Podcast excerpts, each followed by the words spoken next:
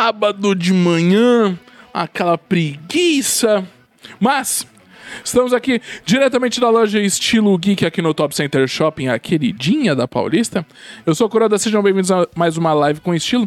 E hoje já começando em clima de protesto, porque uma pessoa passou aqui na porta da loja, olhou pra cá e falou: ah, uma loja de bonecos. Só isso que ela falou, não foi? É, foi, nossa, uma loja de bonecos. De bonecos. E Só foi isso. Pra Desmerecendo- ela, você é um brinquedo. brinquedo, desmerecendo Ai. todo todo o nosso trabalho. A gente chuta, eu chuto muito o microfone. Normal. Eu fico chutando. É isso, eu sou o Kuroda. E hoje, um papo diferente, descontraído. Tudo bem que demora um pouco pra, pra gente engatar, mas daqui a pouco vai. Demora nada, só porque eu tô em silêncio.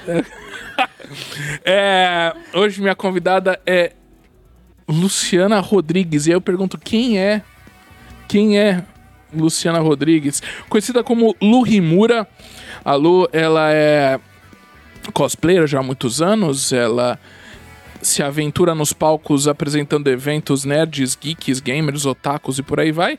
E também atualmente comanda aí um dos principais programas de cultura japonesa, porque agora não fala só de anime, né? Ah, é Fala asiático, Asiática, né? né? Vamos. Que é o Bunka Pop. Eu chutei de novo, hoje eu vou ficar chutando isso aqui toda hora. Que é o Bunka Pop. Lu Rimura, seja bem-vinda. Muito obrigada! Ah, tô bom. Muito obrigada! Gostei da apresentação. Vou Né? usar mais vezes pra mim mesma. Euzinha nas minhas vozes da cabeça. Assim. É sim, né? É, é. Muito bom. É, não queria também deixar de. Antes da gente começar nosso papo oficialmente, hoje temos Tainá e Camila nos comentários. Elas vão em algum momento, elas vão ler os comentários. É, aqui, Nando. Cadê Nando? Nan- joga, joga na 3 e dá oi, Nando.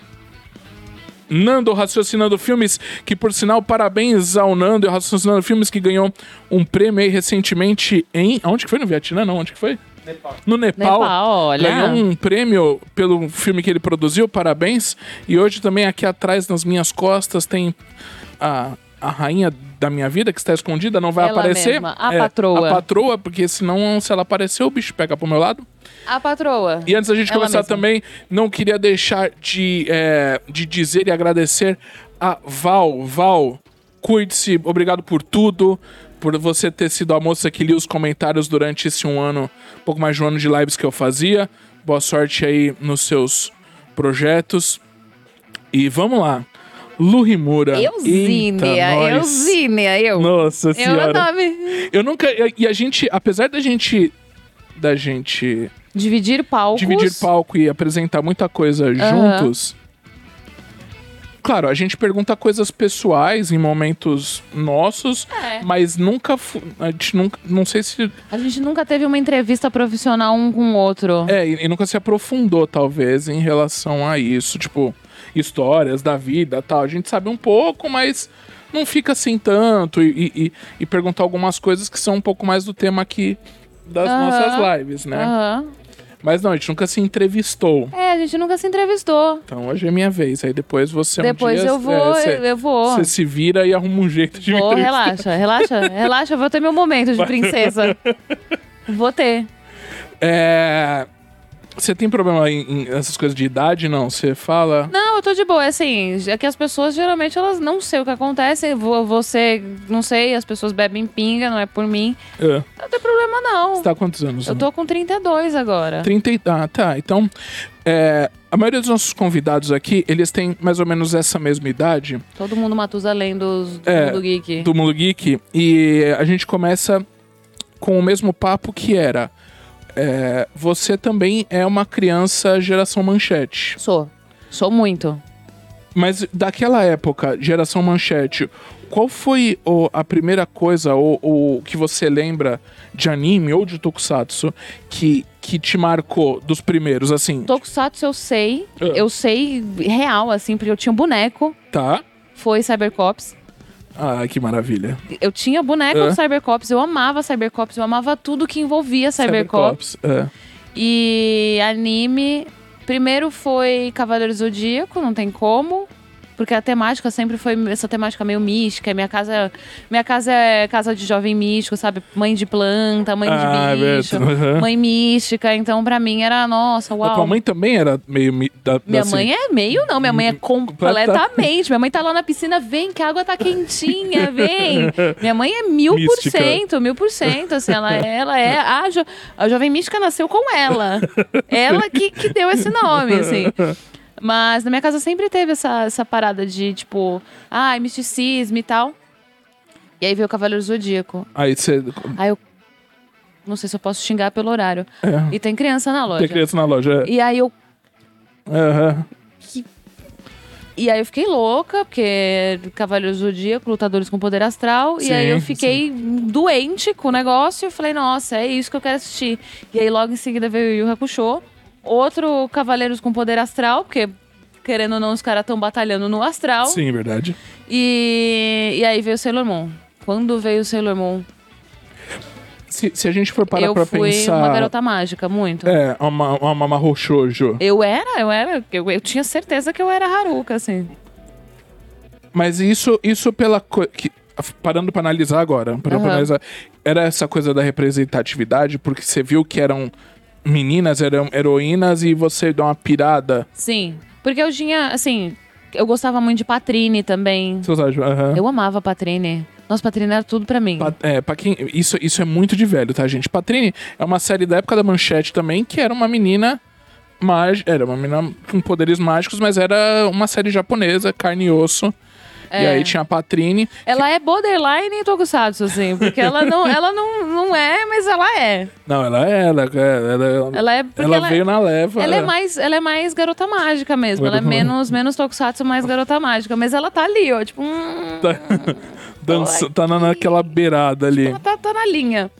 E eu gostava muito de Patrine, eu gostava de Machine Man, eu gostava, eu gostava de umas paradas Ah, que. mas trecheira, você gostava Eu do. curtia, eu os- os- curtia. Porque tem gente que até hoje, nas conversas assim, tem gente que acha. E Cybercops é um dos meus favoritos também. Uhum. É, mas dizem que ele é bem trash. Ele era, mas, mas você pega. Mas tem. Mas era maravilhoso. Eu uma vez fiz um erro, também gostava de Lion Man. É. Eu fiz um erro uma vez de assistir Lion Man depois de velha. Ah, sei. Aí ah, eu não. Porque pra mim ele era tipo um leão lindo, Lindo. maravilhoso. O laranja ou o branco? O laranja é o branco. Ah, sei. E eu falava, nossa, eu- e a lembrança, o branco até que é mais bonito do que o laranja, porque o laranja, coitado. Era, é. Coitado, gente, não pesquisa Lion Man, Lion assim, Man. não pesquisa. Não pesquise não Lion vai- Man. não vai ajudar, entendeu? E era muito legal. E eu gostava pra caramba. Aí quando chegou, e sempre. E os animes eram, eram, era muito voltado pra, pra menino. Tipo, a menina sempre era a menina que, tava, em- precisava de ajuda. Assim, ela o, sempre o, o, precisava. o sidekick, né? Ela que- era a Denzel in Distress, sabe? Tipo, a princesa no castelo, precisava ser salva, era sempre esse plot. Eu ficava, tá, legal, mas eu sempre fui uma criança que, tipo. Eu gostava de. Eu, eu- minha representatividade de força era a Mônica, sabe? Sei, sei, sei. Então, sei. pra mim, eu queria alguma coisa que me lembrasse a Mônica. Tipo, por que, que, que ne- nesses desenhos não tem uma Mônica, não tem uma mulher, não tem uma menina forte que bate no- nos vilões, que resolve os problemas dela? E a Mônica era isso. Eu não sabia que eu sentia falta, mas eu tenho, eu tenho bastante lembrança de ficar, tipo, ah, legal, ia ser legal, que, ia ser legal se a Botan lutasse, sabe? Sei, sim. E eu ficava assim, poxa, ia ser legal se a Atena descesse o, O sarrafo. o sarrafo nos outros, catasse aquele sarrafão dela e fizesse, O chega! báculo e e desce nos outros. Eu, eu ficava nessa esperança. E aí quando chegou o Sailor, Sailor Moon, Moon. é. bicho, Aí, meu momento, entendeu? meu momento de brilhar, porque não era uma. Hum. Eram sete, e aí vira nove. E aí eu fico, É, meu é, Deus. É, primeiro é uma, e aí dessa uma vira cinco. Cinco. Aí depois vem essa. Aí vem Tibimun. Não, minto. Primeiro vem a. a as Ó, duas, das né? sagas, das sagas, tá? É. Aqui nós temos as cinco poderosas, aí Sim. vem Tibimun, aí vem as outras duas, As outras duas. ah, é, Urano e Netuno, aí vem Plutão e vem Saturno. Isso. E aí a gente fecha as 10. Mas aí tem todo um rolê inteiro que Tem vem mais. Popó, é. Tem um pipiripopó, um É. negocinho, um, um retetel, que aí vem mais Sailor, acontece mais coisas. Outras mulheres têm, têm bastante importância. Você tem vilãs muito boas. Você tem mulheres muito fortes no anime. É, A motivação das mulheres não é uma motivação de tipo, ai, meu marido me deixou. É tipo, não, eu vou enviar minha filha pra mil anos no futuro porque é um sacrifício que eu vou fazer pra salvar meu, meu, meu reinado, sabe? Sim, sim. É, é sacrifício de, de fa- familiar, sabe? Os homens estão ali, eles, eles, eles, eles, Tudo cedomasca ele aparece, faz, dá um oi e vai Ele embora. aparece e fala, hum, come with me, gatinha. E aí depois ele vai embora. Vai embora. Mas não é, não é sobre o Tuxedo Mask, sabe? É sobre, Sim. sobre as meninas é, se provando que conseguem fazer as coisas que, que, que qualquer uma tem- pessoa consegue. Parando pra, ah, rapidamente, tem. Vem uma leva legal desse. Dessa coisa de, de mulheres fortes, porque tem Sailor Moon, tem Guerreiras Mágicas de Rei Guerreiras Earth. mágicas, era na mesma Sakura, época. aí, Sakura. Saku- é, Sakura um é pouquinho pouco- depois, é, né? depois, né? Mas veio, vai, se for levar em consideração para uma criança, você tinha Guerreiras Mágicas, você tinha, querendo ou não, a Buma. A Buma, ela pode, ela pode não ser uma guerreira, mas ela é a mulher mais inteligente da Terra, gente. Você não pode tirar isso dela, sabe? Não pode. Você não pode. Inteligência também é uma força, sabe? Sim, claro. Tipo, ela sempre foi muito inteligente. Ela, emo ela é emocionalmente inteligente. E desde sempre, desde o Dragon Ball. Tipo, com 16 anos, ela é uma, ela é uma adolescente que tem uma, uma inteligência emocional que você fala, menina, pelo amor de Deus, sabe? Porque ela, eu falo inteligência emocional porque ela consegue dobrar as pessoas com as coisas que ela pode oferecer. E Sim. que ela diz que vai oferecer. Então isso é uma inteligência emocional. E a gente não, não percebe. A Bulma era um, era um personagem que eu gostava muito, que era um personagem, assim, é, marcante. E que, é, e que tava no arco do- dos personagens principais, porque você tinha ela que levava o... o o Goku pra fazer as coisas. Sim, ela com o é- radar do dragão. Era ela que tinha o então. radar do. É, chuta Aí Eu mesmo. chutei. Aí foi, pronto. É, destrói. Desculpa. Destrói, destrói mesmo. Aí. Ela era, Aí. era ela que tinha o radar do dragão, então assim. E Guerreiras Mágicas também. E aí, querendo ou não, a gente teve Super Pig também, que querendo ou não, era uma. Era uma. Era uma. Super pig, é verdade. Era, um, era uma loucura, era meio uma loucura. Um, um- era um surto coletivo, vozes da cabeça. Sim. Um pouco. De- Mas querendo ou não, ela era uma menina que era uma porquinha que batia nos vilões. Então, tipo, pô, é inte... Corrector Eu Yui ia falar o também. Yui agora. Eu ia falar isso Corrector agora. Yui. Que é um. É um, é um, um Sakura Card Captors wannabe, né? Tem um. É, e era? o mais legal é que ela briga com coisas que a gente tá brigando hoje no futuro. Ah, é? Era- É, era ela, o o mundo dela é um mundo cibernético, assim. Ela entra dentro de uma rede de computador pra, pra combater vírus.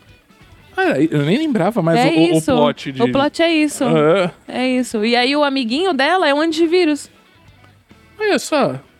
Fa- Faz até eu pensar em tentar assistir o primeiro episódio novo, só pra lembrar. Por né? isso que a Corrector, que é mais a mais a mais forte, né? É. Ela é tipo uma enfermeira assim. Se você for prestar atenção, ela tipo, tem um tem um visual meio de enfermeira, Ah, ah, porque ela tá indo curar os problemas do, do servidor. ah. Olha que doideira. Você- E aí, então vamos lá. Nessa, nessa fase de geração manchete, e aí você falou de Cybercops que você tinha, mas o, o que você tinha os hominhos? tinha os hominhos.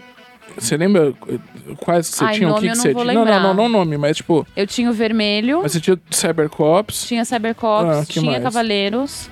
tinha os bonequinhos do Cavaleiro. Tinha, tinha. Nossa senhora, eu fiz o inferno pra minha mãe comprar aqueles que, que dobrava tudo e trocava as paradas. Ah, Tive várias bonecas de Sailor Moon. Muitas. E não era boneca, né? Era figure mesmo.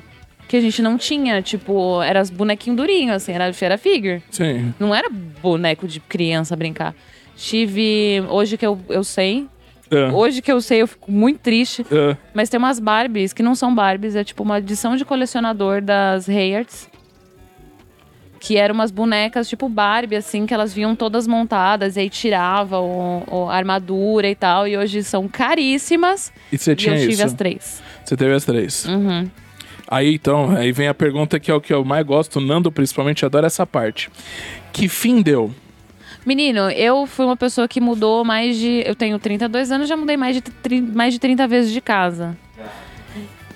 Então, assim, que enfim deu, eu não sei. Em que casa você Não sei, não faço ideia. Não faço ideia. Porque minha mãe, ela juntava todos os meus brinquedos num balde, em dois baldes desse tamanho assim, sabe? Tipo, tina. Tinha, né? Ela guardava em duas tinas. Em uma das viagens, uma dessas tinas sumiu. É Barbie da Disney, que é item de colecionador hoje. Eu tive todas. É. A, a vantagem de você morar com pais separados e ter padrinhos que viajam o mundo É, isso é é isso. É, tipo, eu ganhava muito brinquedo foda, assim. Aham, aham. Eu ganhava muito brinquedo da hora. E que uma criança não vai saber dar o valor, sabe? Claro, nunca, E né? aí eu não sabia dar o valor. Então eu tive a primeira Bela, eu tive a primeira Cinderela, eu tive a primeira Pocahontas, eu tive a primeira que dos anos 90 que veio Barbie e tal. Colaborar, essa colabora- colaboração de Disney e Barbie, que hoje é item de colecionador, hoje é, é hominho. Valia, valia um, um, um Corsinha, um Eu Uno. tinha, não, eu tava com Nissan Kicks já só em boneco. só em boneco, facilmente. só que sumiu. se perdeu. Eu tinha a fera, a primeira fera, que era boneco do Ken, que virava tipo. Você tirava a fera assim, virava o Adam. Sei. Eu tive esse, esse- E não se acha mais. Eu lembro de ter, lembro de brincar, ele perdeu um braço. E aí eu fico pensando, meu Deus, era um boneco que hoje vale milhões. Se tivesse em bom estado, não precisava nem ter caixa. Se tivesse em bom estado, valia milhões. E vale mesmo, que as, as colecionadoras. Meninas, colecionadoras de boneca. Tipo, né? Você é. não tá entendendo. a, gente, a gente vai chegar um pouco no. A gente ainda vai chegar no futuro Mas da, eu, da eu, coisa. tive, eu tive bastante, bastante coisa. Bastante mesmo, assim. E era louca do G.I. Joe também. É mesmo? Eu gostava muito de G.I. Joe. Ah. E tinha muito bonequinho figurino do G.I. Joe, né? Uhum. E aí eu conseguia ganhar bastante coisa dos meus primos. E, e He-Man. Eu era doida do He-Man também. Então eu herdei um castelo de Grace, pô. Que cabia o He-Man dentro. Que, sei, sim. Era aquele castelo de Grace Ah, da é- época é. que meu primo teve. Aí ele me deu, eu chorei. Eu falei, nossa, meu Deus, coisa incrível. Então realmente é um Nissan Kicks que foi aí. É, eu tô te falando que eu tinha de boneco era o Nissan Kicks, filho, hoje. Era, certeza que era. Eu tive muita coisa de, de- da época que hoje, se tivesse numa condição assim, tivesse limpo. Precisava nem tá, Nem tá nem ter caixa. pintura. É, só- Se tivesse limpo, vendia bem. Isso, e aí, isso então foi na sua, na sua infância. O, como foi, como foi a, a, a nerdice durante essa a- da infância para adolescência? Você continuou? Você foi acompanhando, assistir as coisas? Porque tem algumas pessoas tem nessa época a fase da negação. Que aí tem, tipo, você assiste as coisas e começa a ler os mangá. Tem gente que, que some um pouco, desaparece, não. Nunca neguei, nunca neguei, porque eu tive, eu tive espelho dentro de casa, né? Meu primo mais velho morava com a gente. E ele, cara, é é a pessoa mais nerd que eu conheço, assim. Ele é muito nerdola, nerdola doente, assim. É uma pessoa que precisa de ajuda até hoje, entendeu? Sempre precisou. É. E comprou, sempre comprou muito quadrinho, sempre comprou muito mangá. Minha mãe sempre gostou que eu, que eu gostasse de coisas diferentes. Meu pai achava muito legal, eu curtia essas coisas de japonês. Então ele falava, Hum, ah, hum, porque hum, hum. meu pai não é brasileiro, né? Então ele não sei o que acontece. Não sei se isso é, se isso é um, um- é um data eu, né? E eu percebo que as pessoas que vêm de outros países, ela tem uma facilidade de assimilar culturas de outros lugares que não seja o país que ela mora. Teu pai, é, teu pai é de onde? Português. Ah, teu pai é português. Ah, É. E aí ele ele achava super interessante eu gostar de cultura japonesa. Tipo, muito assim. E gostar Ah, ah, de, de desenho, gostar de quadrinho. Meu pai era artista plástico, também era, era publicitário. Ah, não, tinha um pezinho então na, na Tinha coisa. um pezinho criativo ali, Sei, sabe? sei, minha sei. mãe era muito tipo, ah, minha mãe era bem hippie, assim, vamos botar um. Que Ah, antigamente. tua mãe, tua mãe é ripona. Minha mãe é. pra caramba. Minha mãe, tipo, ah, que legal, minha filha é diferentona, que maneiro. Sim. E meu pai era tipo, nossa, uma criança criativa. Parabéns. Como é que é? Parabéns. Parabéns. Ah, sim, Meus parabéns. parabéns. Parabéns. E aí aconteceu, sabe? E- então eu nunca tive. Nunca tive, por exemplo, mãe querendo queimar a cartinha de Yu-Gi-Oh! porque era do diabo, entendeu? Ah, Isso não aconteceu sei, na minha sei, casa. sim, sim. O máximo de chocante que aconteceu foi meu pai me dar um computador, aí eu pedi o Diablo pra ele, ele comprou. E minha mãe, o que, que você tá jogando? O Diablo? Ela, quê? Aí eu, calma, a gente tá indo matar o Diablo. Ah, tá bom, então vou assistir. E aí foi isso, assim, foi a única vez que minha mãe fez um. Ah, tá, tá tudo bem. Então, você também seguiu pra essa coisa do. Já mais nova dos jogos? Sim, também. Também. Eu não. Eu acho que eu, eu acho que eu nunca perguntei isso muito pro, pra galera aqui que eu. Que eu entrevisto aqui nos papos, que por sinal, você que tá assistindo a gente, não esqueça que você está ou assistindo ao vivo aqui pelo Instagram, ou no YouTube, ou ouvindo através dos agregadores de podcast, que é Olha muito bom. lá, Ah, é, tem agregadores de em todos os podcast. lugares. todos os lugares. E a loja rolando aqui, funcionando normalmente. É... Aí começa a olhar a loja, É, né? não, isso aqui, meu Deus do céu, eu tô tendo, eu tô tendo que ter um foco. Foco, porque, assim, O, eu, eu nunca eu não cheguei a perguntar pra ninguém sobre essa coisa de games. Você também tinha essa. Com os jogos, assim. O que. O que mais? que você- do que tipo de jogo você gostava? tinha muito, assim. meu- eu lembro. Meu primeiro contato com o jogo foi Sonic. Ah, Eu joguei Sonic eu falei, meu Deus. Isso é a coisa mais divertida do planeta. eu amo esse boneco, eu amo esse lugar. Eu, eu, eu fiquei alucinada. E aí tinham outros jogos, Castle of Illusion, que era do mesmo, do mesmo sistema. Joguei outras coisas que eu não vou lembrar do mesmo sistema. E meu primo, que morava na casa de baixo, tinha um Nintendinho. tá. E aí tinham coisas mais legais. Como, por exemplo, Mortal Kombat. E eu amava Mortal Kombat. eu sempre fui meio desajustada, né? Sim, sim. E aí eu, eu tive esses primeiros, meus primeiros contatos com, com jogos que eu lembro. Era isso, tipo, ah, não tive um Atari, não tive um. sim, sim, mas. Mas eu tive, tive contato com, com games aí. E aí começou a evoluir. Eu continuei. Fui, sempre fui a louca do Tetris. Não, Tetris. não sei ah, se você sabe, mas eu sou doente do Tetris. ah. Eu jogo Tetris desde criança e eu jogo todos os, quase todos os dias Tetris. É, nem que seja Uhum. um pouquinho, você joga. Nem que seja um pouquinho. Se eu tô sem console, eu jogo no celular. E se eu tô sem celular, às vezes eu passo, tipo, você tá andando na rua e tem um camelô e tem aquele Tetris de camelô. Aquele do. Não, não, eu sei do que você tá falando, é que eu não tô acreditando no que eu tô ouvindo, não. E eu, eu, eu tive durante muito tempo um Tetris na bolsa. É muito sério. É muito, muito sério. Tipo, um. E eu lá, assim, ó. É mesmo? Mas nunca chegou a pa- participar de campeonato, coisas assim, Não, tipo, eu saber recorde, essas coisas, não. Não, meu negócio não é competir, meu negócio é só jogar, só, só distrair. Mas você. É, é, que- é, que veio outra pergunta, mas você. Você jogava, joga bem? Você é boa no Tetris? Você É, sabe olha, no Tetris eu sou relativamente boa, assim. Eu me garanto um pouco. pra guardar coisa no, no porta-malas, você consegue dar Sou uma. incrível. Amigo, amigo, eu sou incrível. A minha casa é de- desse tamanho, cabe tanta coisa que eu fico chocada. chocada. Eu sou ótima, organização perfeita. O... Aí, adolescência, época. Toda. eh, Mangás, por exemplo, tudo, todas essas fases. Tava muito acessível na minha casa e minha mãe falava: quer comprar mangá? Vamos comprar mangá. Ela me levava num sebo ah, ou ela me levava na banca e falava: escolhe. Tipo, eu tinha um, um, um- um tanto ali que eu podia gastar pra comprar leitura. E meu pai achava do caramba, porque eu tava lendo pelo menos, sabe? ah, sim. Minha mãe também, tá Ou lendo. pelo menos vendo as figuras. É, é. E eu sempre gostei muito. E olha que loucura, eu sempre gostei muito de gibi. Sim, sim. Eu ficava. Minha mãe me conta que eu ficava no carrinho com, com sei lá, meses. Porque eu, eu aprendi a ler muito. Outra curiosidade sobre mim. Então, várias curiosidades sobre mim. Eu aprendi a, a, a ler muito cedo. Ah, ah. Com quatro anos eu já lia, tipo, palavras. O nome da minha mãe, meu nome, maçã, é, nome do meu pai. E escrevia também.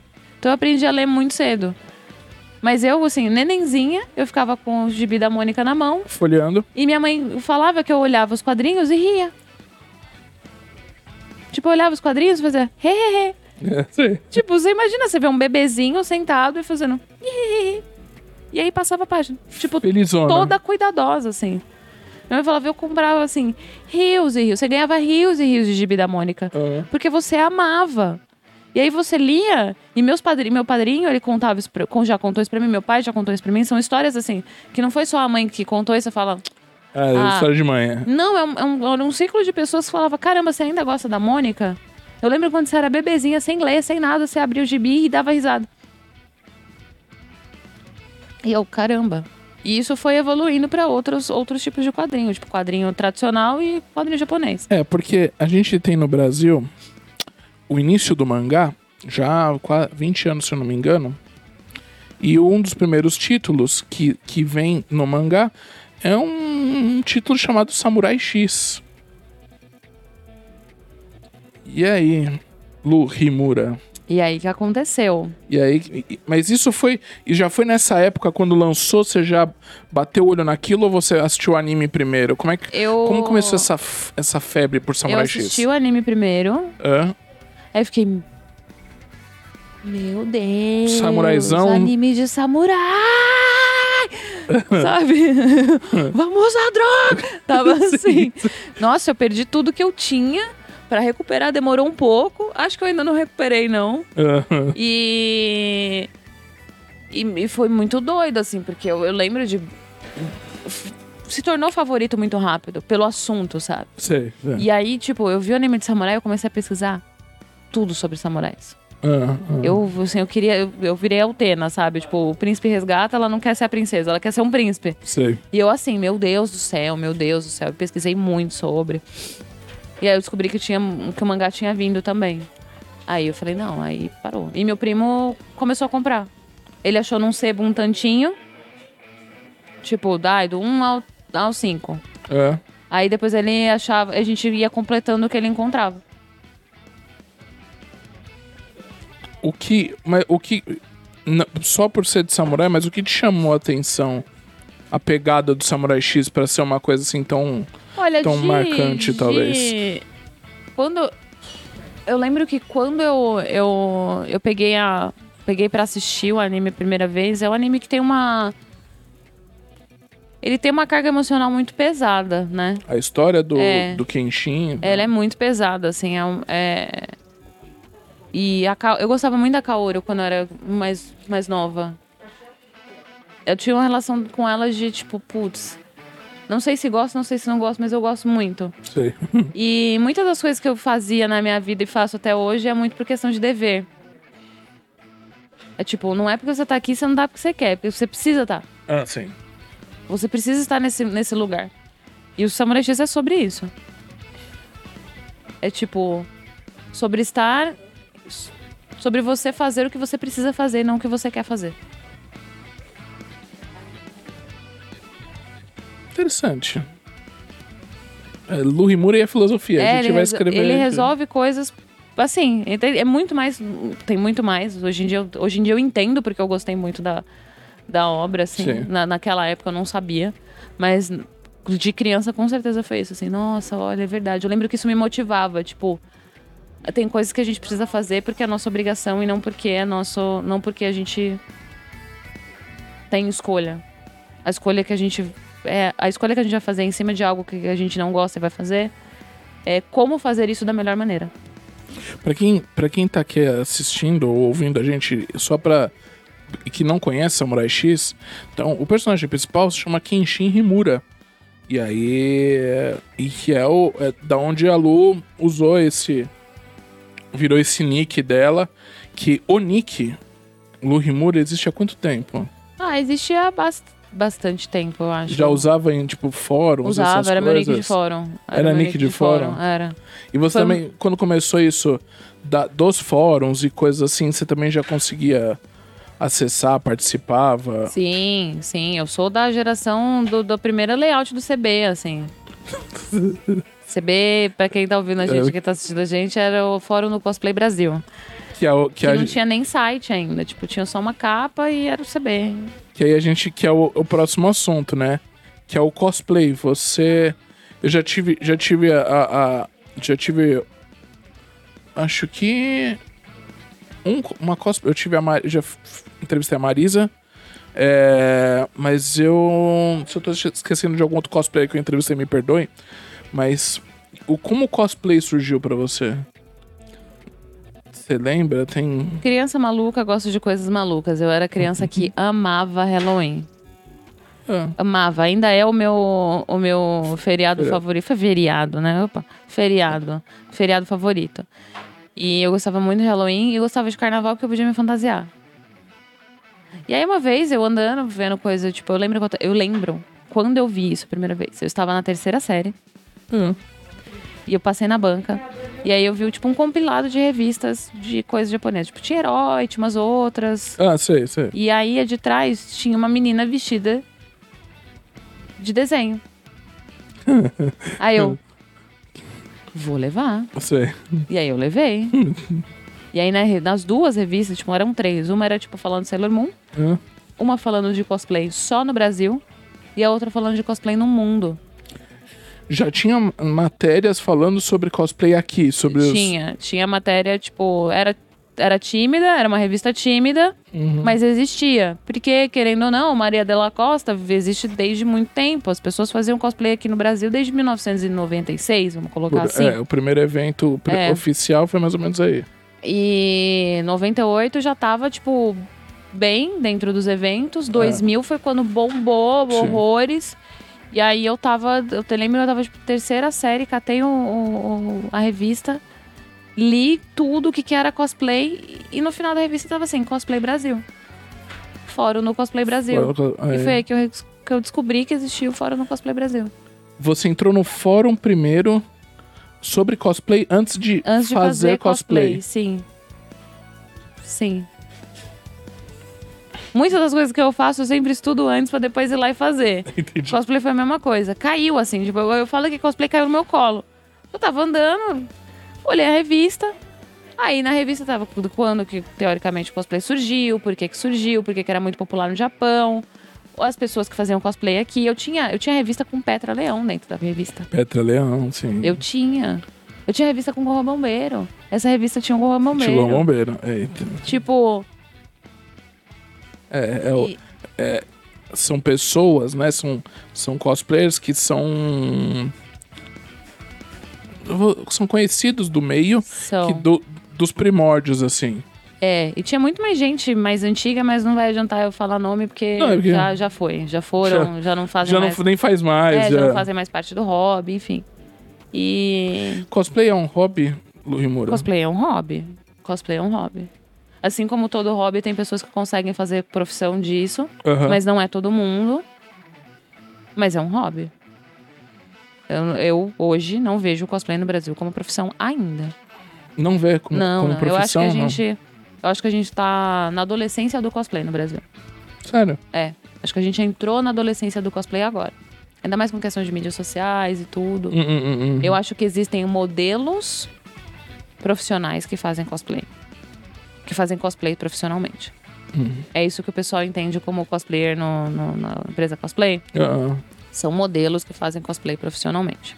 Mas cosplayer profissional, eu acho que não tem. o, mas eu acho que o, o próprio. O, ah, o público e as empresas estão prestando mais atenção agora também. Graças a Deus, graças a Deus. Mas assim, a gente tem algumas pessoas que são estabelecidas no, no mercado. Vou drop names aqui, Leon Martins está bem estabelecido no mercado, Thais Yuki está bem estabelecida no mercado. A Adami está muito bem estabelecida no mercado. É, Dani Vedovelli. Tem, temos hoje pessoas que são representativi- representatividade para o nosso, pro nosso, pro nosso hobby Hum. barra profissão deles. Hum, hum. Mas se você for prestar atenção, eu acho que talvez Thaís e Leon é o que mais se aproxima de cosplayer profissional. As outras, os outros nomes, outras pessoas que são mais famosas é é é modelo, modelo que veste um cosplay. Porque pra mim cosplay não é só você vestir uma roupa, é você saber confeccionar a roupa, é você entender o que, que você tá vestindo, é você É fazer uma coisa meio. É é fazer o de cabo a rabo. é o de cabo a rabo. é o de cabo a rabo. É, por exemplo, Uma Kamui, por exemplo. Se uma empresa, exato, se uma empresa entrar em contato com, com, com alguém, falar, ah, eu quero que você faça um cosplay de X, e a pessoa encomendar da China, que diferença isso faz? Podia Ah, a empresa podia comprar o cosplay da China e vestir numa modelo. Uhum, uhum, uhum. Não vai fazer diferença nenhuma. A pessoa podia, por exemplo, ah, a, a- a empresa contrata a Mariazinha. Aí a Mariazinha liga pro Leão e fala: Ah, eu preciso de um cosplay para trabalhar. Não ser mais fácil a empresa entrar em contato com o Leão e falar: Oi Leão, tudo bom? Faz um cosplay para mim assim, escolhe uma modelo. Que já aconteceu, Sim, entendi. É o, é, é o processo inverso do. entendeu? As pessoas elas têm essa. essa... Eu acho que o hobby aqui no Brasil, ele meio que. que deu essa virada e, a pessoa, e o pessoal esqueceu sobre o que é o cosplay, entendeu? Cosplay Hum, é hum. sobre. É, cosplay é um, é um hobby de artesanato, gente. É, É um hobby artesanal. é o do, do, do it yourself. Não né? é um hobby de. Sim. de. De O Brasil, então. postar foto. Então, A foto é a consequência, é o final do seu trabalho. o brasileiro mudou, então, talvez, essa.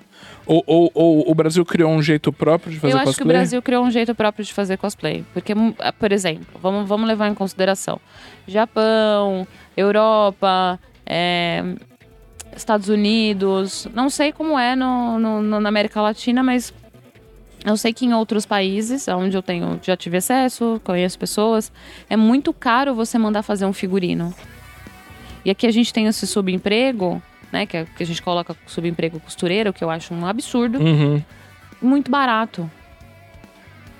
Então, para quem tá fora, é mais fácil comprar uma máquina de costura, aprender a costurar, comprar uma peruca, aprender a estilizar do que mandar fazer. Aqui sai muito mais barato. Aqui a gente tem cosmakers muito bons, porém cosplayers bons, porém são modelo. Que só vestem a roupa. Mas, É John, tipo ator. sei. Eu acho que o, o, o hobby do cosplay hoje aqui é, tá mais pra ator Tá mais pra atuação do que pra do que confecção. pra confecção. É. E eu acho que o cosplay engloba, engloba tudo, assim. O cosplayer mesmo, ele engloba tudo. E são poucas as pessoas que englobam tudo. Por isso que eu falo, hoje quem vive de cosplay, cosplay mesmo, que eu, Luciana, na minha visão é, paleozoica do cosplay, Uhum. é, porque uma visão pode, posso estar errada, não sou a dona da verdade. Mas o que eu entendo como, como cosplay são duas pessoas só que vivem disso no Brasil e acabou. É, tem, tem, uma, tem uma galera que tá conseguindo, que eu falei, essa coisa de patrocínio. Então, empresas agora entrando com patrocínio, com produto, com tinta, com cola. E essa galera tem feito coisa. O povo das armaduras, tem, tem, isso tem, tem crescido. Sim. É, mas uma coisa interessante que você falou, que é, a, a gente já teve a oportunidade de apresentar vários concursos de cosplay nacionais e internacionais. Sim. E o molde de apresentação é, é curioso porque pr- pra galera de fora não existe alguns moldes de apresentação. Não. É só realmente desfile, a roupa e é isso. A gente não, É. o Brasil criou alguns, al- al- alguns moldes, né? Claro, a, a- a apresentação tradicional ela já, exi já existe, já não é, não, é, não é só do Brasil, mas você fazer uma apresentação do personagem, mas aqui antes era na base do microfone, né, no gogó, e aí foi vindo efeitos com CD, música, edição e de você áudio sabe e tal. que isso foi, foi um plot twist, né? Foi, camba- foi capotando É. e aí virou uma necessidade. Porque começou com os cosplayers faziam desfile, aí a plateia olhava pro ceia e falava: Ah, Meteoro de Pegasus. Aí o, o Meteoro de Pegasus e dava de volta. Aí vem Sailor Moon. E aí basta telefo telefone ou microfone para microfone, é. pra Sailor Moon. E aí, nessa necessidade de, tipo, ah, beleza, sempre vão me pedir alguma coisa, começou-se a incluir um tempinho que não era incluído, não tava nas regras, não existia isso. Aham, aham. E aí as pessoas, ah, posso usar o microfone? Pode. Aí a pessoa dava um texto. E aí o público foi feliz. Foi o público que, que foi o público que criou o modo como o cosplay é feito hoje no Brasil. A gente, claro, depois foi quem trouxe os concursos, quem fez os modelos de concurso. A gente conhece várias pessoas que, que criaram concursos do Mo- zero Moldes de concurso sim, do zero, sim. foram atrás, foram ver outros, outros lugares, outras É. paradas, tinha acesso a ver, a ver outras coisas, porque na época não tinha internet, gente, pensa assim. Era tipo alguém que viajou, viu, gostou e aí trouxe pra cá. Tinha, Mas foi capotando o, o, o, o modelo de concurso de cosplay foi capotando até virar tipo, olha, agora você tem um minuto pra você fazer o que você quiser. E aí era um minuto, alguém pedia um minuto, aí o outro desfilava, aí o outro pedia um minuto, aí viram que tava muito bagunçado. Viram que tava extremamente bagunçado. E aí virou. E aí depois começou a separar. Então a galera que só vai desfilar, é a galera que só vai falar, é, É, a galera que só vai dançar. Que, que foi isso que eu ia contar pra quem tá aqui acompanhando. Tem uma. Teve uma época que era muito forte, a gente chamava de apresentação livre, que era o cosplayer é, Ah, e, fazendo uma coisa inusitada fora do, da personagem. e o né? livre saiu da tradicional porque não tinha regra do que você podia fazer. Sim, Então as pessoas iam lá e falavam qualquer coisa. qualquer coisa. Podia E ser. aí é. fala, viram que tinha essa necessidade de tipo, ah, vai que o cara quer apresentar, sei lá, uma coisa diferente, que não tá, no, que não foi escrito, que não é do anime, que não é uma frase. Então vamos criar livre. E tudo bem. É muito louco ver essa evolução. Foi capotando, foi literalmente capotando, Capotando. até virar o que virou, o que a gente tinha, né? Porque hoje também tem outros modelos de, de concurso. Então, então, assim, não dá pra falar que uma coisa é muito linear. Porque hoje a gente tem outro tipo de, de concurso. Mas os o auge do- dos concursos de cosplay, a gente tinha uma, um, algo que a gente mesmo já colocou. Tem, tinha regras que a gente colocava em concursos de cosplay que, tinham, que eram nominais. Ah, sim. Eu ia. Eu fiquei pensando na gente contar essa história de nominais, mas antes de, de entrar nesse esse assunto. Digital Dream Space que adorou receber vocês no estúdio. Ah, eu é, Ai, eles são uma- maravilhosos! Eu, então, deixa. Tá, eu, preciso, eu, preciso, eu preciso contextualizar o pessoal da. Eu e a Lu, a gente teve o prazer, dia 30 de setembro de outubro passado, nós apresentamos é, a live do Anime Friends, É. né? E dentro de um estúdio, que é o pessoal da Digital Dream, muito obrigado. É um dos melhores estúdios que eu já entrei na cuidaram minha vida. muito bem da gente. Cuidaram muito bem da Eles cuidaram gente. muito bem da gente. Um abraço pra vocês, muito obrigado por tudo. E o contato tá aí, quando precisar. é, exatamente, o contatinho tá aí. Precisando, Precisando. gente. A gente, a gente apresenta coisa, passa pano, faz, a gente faz de tudo. a gente faz, serve cafezinho. A gente, a gente é multitarefas, viu? Quando. e qual foi o seu primeiro cosplay? Você lembra? Ou, ou pode ser o primeiro cos pobre, Tá. Não, o eu primeiro lembro, cos pobre e depois o primeiro cosplay. Eu lembro a tentativa. Assim, eu lembro a ten- Tentativa. a tentativa. Eu tentei ir num. Olha isso. Vai. Olha o tempo. Tá? 2001. É. Eu tentei ir de Sakura Card Captors num evento. De um evento. É. E não deu muito bom. Ah, era tipo Tudo, uma é. camisa de, de- camisa de botão, a saia colegial, meinha e era isso. Eu E é tava, isso. De, tava de colegial. Sei, tá de colegial, sei. Mas não tava, tava mais pra Baby One More Time do que. do que. Do que volte com forma humilde que merece. Esse era. Entendi. Entendeu? Tava mais, tava mais pro canto de cá, assim, dos Sim. anos 90. Eu sei, né? Do que pra Cosplay cá. de MTV do que É, cosplay de Sakura é, Card é. E aí, eu, ah, beleza, gostei e tal. É. Mas aí eu vi concurso cosplay e falei, nossa. E aí eu gostei. eu- aí eu falei, putz, como é que eu posso melhorar isso? Minha mãe sabe costurar. Sim. Minha mãe trabalhou como costureira há bastante tempo. Hum. Aí ela falou, ó. A dica que eu te dou pra você fazer um cosplay mesmo. Vamos tentar ir num brechó, achar peças que. Minha mãe, cara, minha mãe Sim. bruxíssima, Foi, foi, bruxíssima. Ela, vamos num brechó tentar achar peças que são parecidas e a gente modifica, que fica mais fácil Claro. do que criar do zero. E aí, se você gostar mesmo e quiser aprender a costurar, e quiser fazer cosplay, quiser esse negócio das perucas na cabeça, a gente vê de comprar uma máquina, uma máquina de costura, eu já tô precisando mesmo. E ela já fica aqui em casa e você faz suas coisas. Eu. "Ah, será se? será se? Aí eu lembro de eu pegar minhas, minhas perninhas e ir atrás de uma roupa que parecesse a roupa da Kanako de Love Hina. É verdade. Tem o seu, tem o seu, tem o Love Hina na sua vida também. Tem, tem. É Tem. verdade. E aí eu fiz, eu fi- tentei aquele, fazer. aquele pullover marrom, não era? Alguma coisa não, assim? não, era Kanako, era tipo meio gótica, assim, ela meio. não. meio. Ah, não, a Kanako não é a. a, a loira do cabelo. a principal. É, não, não. Ela, ela é num OVA. É. Ela é irmã do Keitaro, Ah. irmã de criação do Keitaro de um OVA que vem de- muito depois. Depois- Ah, tá. E aí eu fiquei louca nela. Falei, nossa, que linda, vou fazer. Aí eu fiz. Depois de três anos, aí o Tico veio e acabou com o meu cosplay. que O cosplay tá, tá maravilhoso. Mas, mas a- essa principal da Love Hina você também fez, não fez? fiz. Fiz depois de muitos anos, eu fiz. Ah, tá. E ficou É. lindíssima, porque eu já sabia fazer as coisas, né? Mas, tipo, aconteceu, assim. Eu fiz tuas paradinhas, eu transformei uma regata num colete. Eu transformei uma calça num shorts. Tipo, e aí veio, depois veio o Riei. Depois eu riei. Depois veio o Riei. Magricela alta, porque você é alta, né? É, Então era um um riei alto, a faixa branca na cabeça, é. E, e- e também era tipo roupa, customizou. customizei, comprei uns cintos, Aham. bota já tinha Aham. e mandei fazer a peruca. Aí você já investiu o dinheiro já na investi peruca. na peruquinha. Aí é, minha mãe viu um, hum, acho que isso aqui tá virando sério. é. E eu falei, aí, conversando pra caramba com o pessoal do, do, do CB, perguntei como é que eles faziam, tipo, pra fazer figurino, né? Sim. E aí veio a costureira.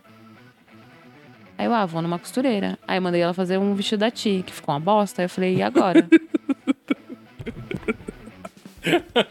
e agora, o que, que eu faço? Ficou, ficou ruim? Ficou muito ruim. Era assim, era pra vir tipo um negocinho assim, todo bonitinho, uma sainha rodada. E quando chegou, chegou uma bata de coral. Aí eu falei, e agora, meu Deus do céu? Coitado. E aí eu tive que, que me virar. Foi aí que a máquina de costura entrou na minha vida.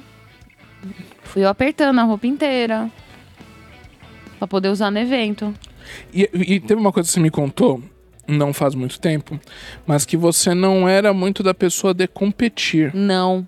Nunca Mas, fui. mas nessa época, pelo menos os desfiles você ah, desfile, participava. desfile eu sempre participei. Sempre participei de desfile, participei de uns concursos aqui e ali, mas é que na minha época, lá 2004, 2005, quando realmente eu peguei cosplay como, como hobby mesmo, como tipo atividade de.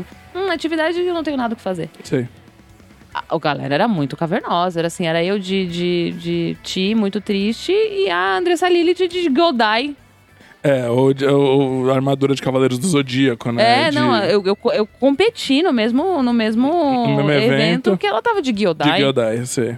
É, não dá. Aí não, não, não, não dá, dá. né? Eu com meu riei chateado e ela com, com fucking Gyodai, entendeu? Entendi. Não, não tem como. E era perfeito. Se vocês procurarem hoje Andressa, Andressa Gyodai, É. vocês vão encontrar O Gyodai, da... Que da era um personagem dos Changeman, que era o bichinho que fazia os monstros crescer e tal. Não, e ela tinha umas armaduras absurdas. É, e veio as armaduras, assim. As armaduras de Tokusatsu absurda. E, cara, era, era ela, era a Ryoga também, fazendo coisa voar no palco. E você fala, o que, que aconteceu? Ryoga sempre foi inventivo. Né, naquela, é, na- nessa época do, dos primórdios 2, que foi quando eu já tava prestando mais atenção, que eu tava olhando, que aí já é 2005, 2006, tinha o de armadura tinha o Will Saturno, que fez o Cybercops, fez o que abriu os braços. A gente tinha Von Vitor também. Von Vitor, que foi o primeiro.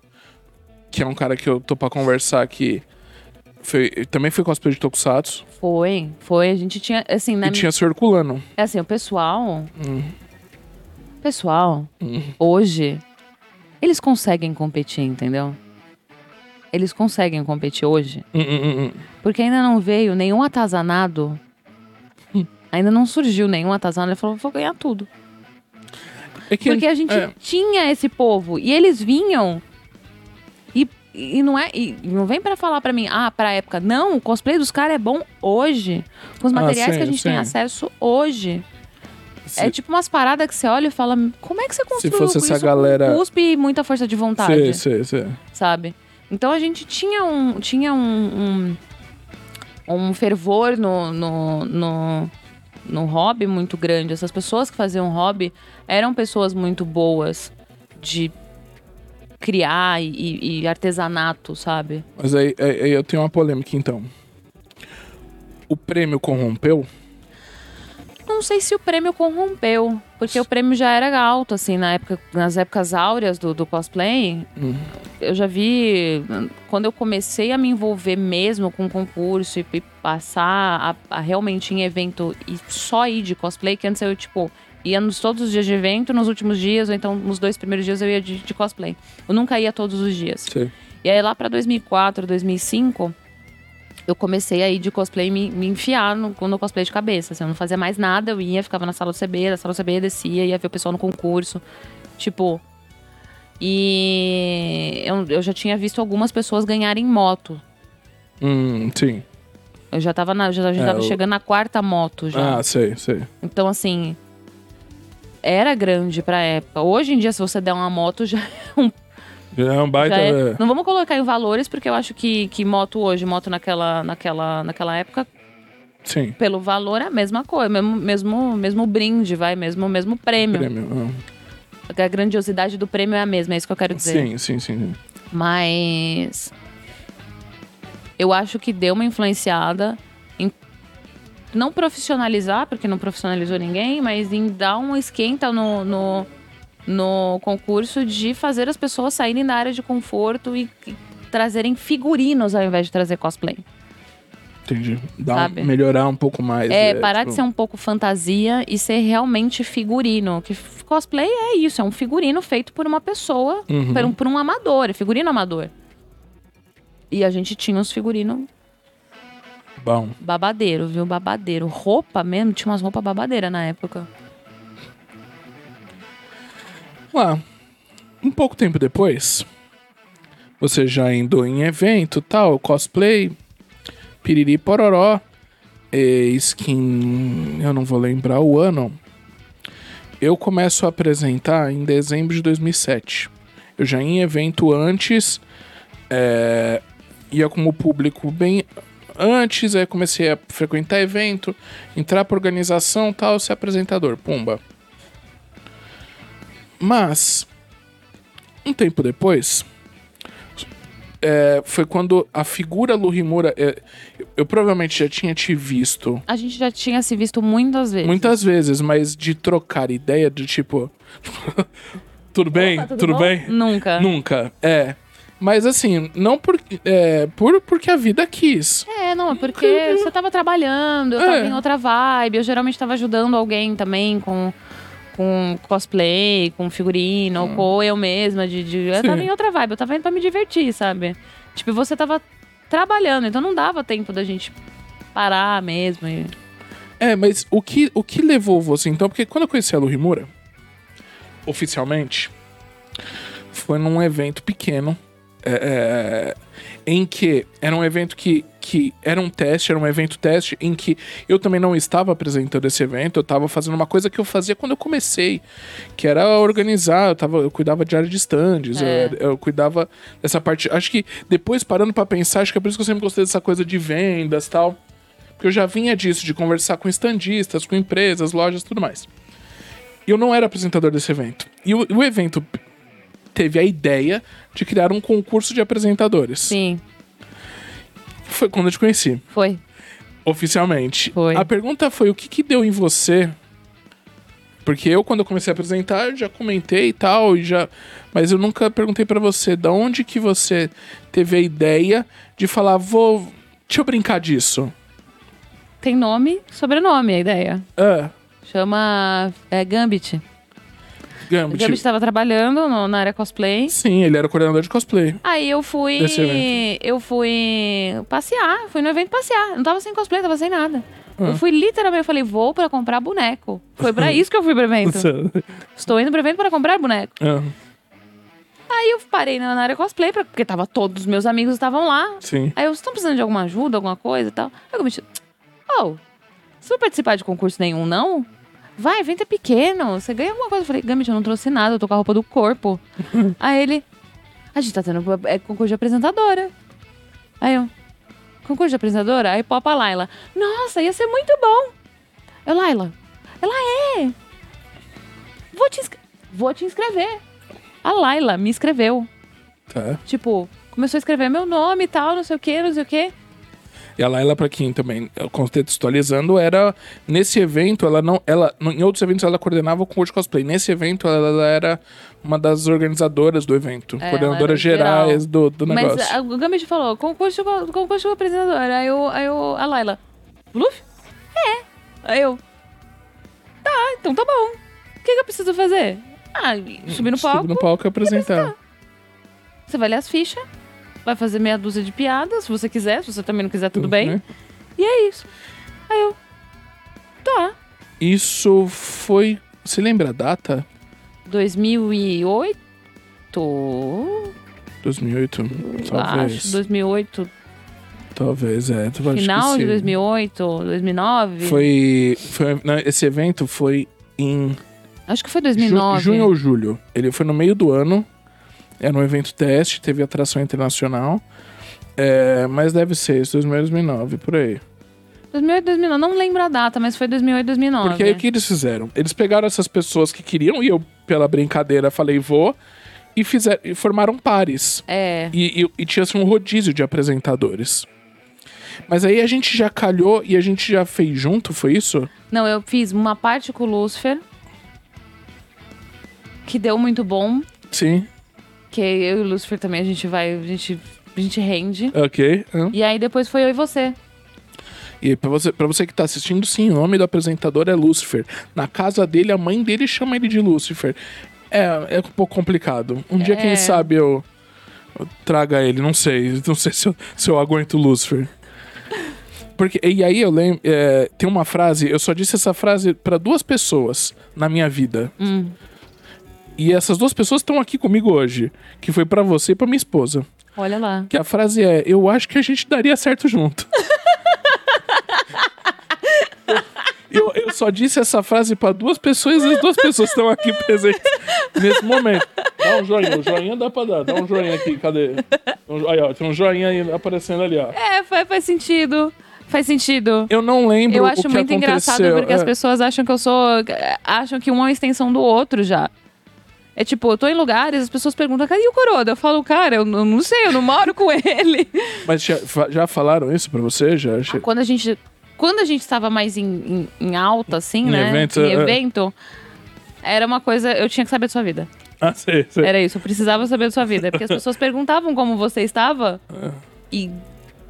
E achavam que eu tinha obrigação de saber. Entendi, entendi. E se eu não soubesse, é assim. Ah, como você não sabe? Como né? você não sabe? Você apresenta evento. com- Caraca, mas é meu trabalho. Eu não vou pra casa do cara, morar com o cara, sabe? Tipo, eu não amo de paixão. Um familiar, mas É. não é todo familiar que você quer morar junto, entendeu? E aí o pessoal achava que a gente era tipo uma coisa só. É, que foi, Mas aí rolou o evento. é, foi isso. Eu lembro, eu lembro, eu tenho quase certeza que eu acho que eu disse essa frase pra você. Falou. Eu não sei porque é, o, o, o, o, seu jeito de apresentar ou a forma como você se portava era algo que eu, que eu gostei. Então, não sei se lembram. Se, se eu, não, eu não vou conseguir lembrar tudo, mas acho que o santo bateu do jeito que era. Do jeito, talvez, que eu gostaria que, que fosse um palco, Aham. né? E fluíam. Isso, é, isso, isso, mas isso aconteceu, eu falei, foi, no- foi em julho ou julho de um ano. Ainda demorou um tempo. Eu já tava como apresentador tal. Tinha outros apresentadores. É. Como eu falei, eu, já, eu não fazia, eu não inventei a roda. Existiam gente já antes de mim. já. é. Tinha bastante gente antes da gente, É. aliás. Aí que aí surgiu a oportunidade de você vir. E realmente, isso. É, eu lembro que da Yamato mesmo, meu primeiro evento foi o Ressaca Friends de 2009. Ah, Então por isso que eu não sei quando que o concurso É. apareceu na minha vida, Então porque eu fiquei sido- um tempo. É. Eu fiquei um tempo fora. Até ser chamada pro, pro Ressaca. Então, eu- esse blur aqui da minha vida eu não é, vou foi- lembrar. ou demorou seis meses ou demorou um ano e seis meses. Mas foi. É, não, não sei quanto Ah. tempo. E aí foi o Ressaca de 2009 que me chamaram. Eu falei, vocês estão bêbados? não, foi muito legal. As pessoas gostaram. O pessoal gostou de você tal. Vem eu. Tá. Mas assim, zero experiência, tá? Não, tá tudo bem. Eu, eu encontrei uma foto que eu tenho quase certeza, então, que é desse mesmo evento. Que aí já foi a primeira bucha que você teve que fazer. Que, se eu não me engano, o concurso cosplay de duplas já foi esse ano que você fez, porque tem uma foto icônica assim. Que tá eu e você na frente do palco e vários cosplayers atrás.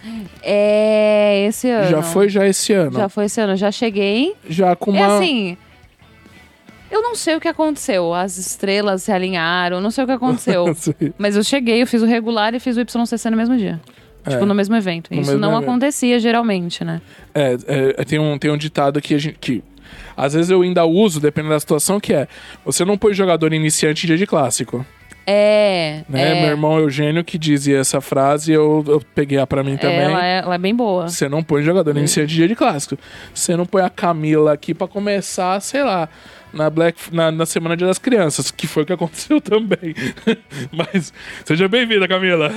Seja bem-vinda. Jogada no fogo. Eu tenho, É. eu tenho por experiência. É é melhor assim. É, É melhor assim. Caminhar sobre o fogo é melhor do que você vir na, na, na maresia. É.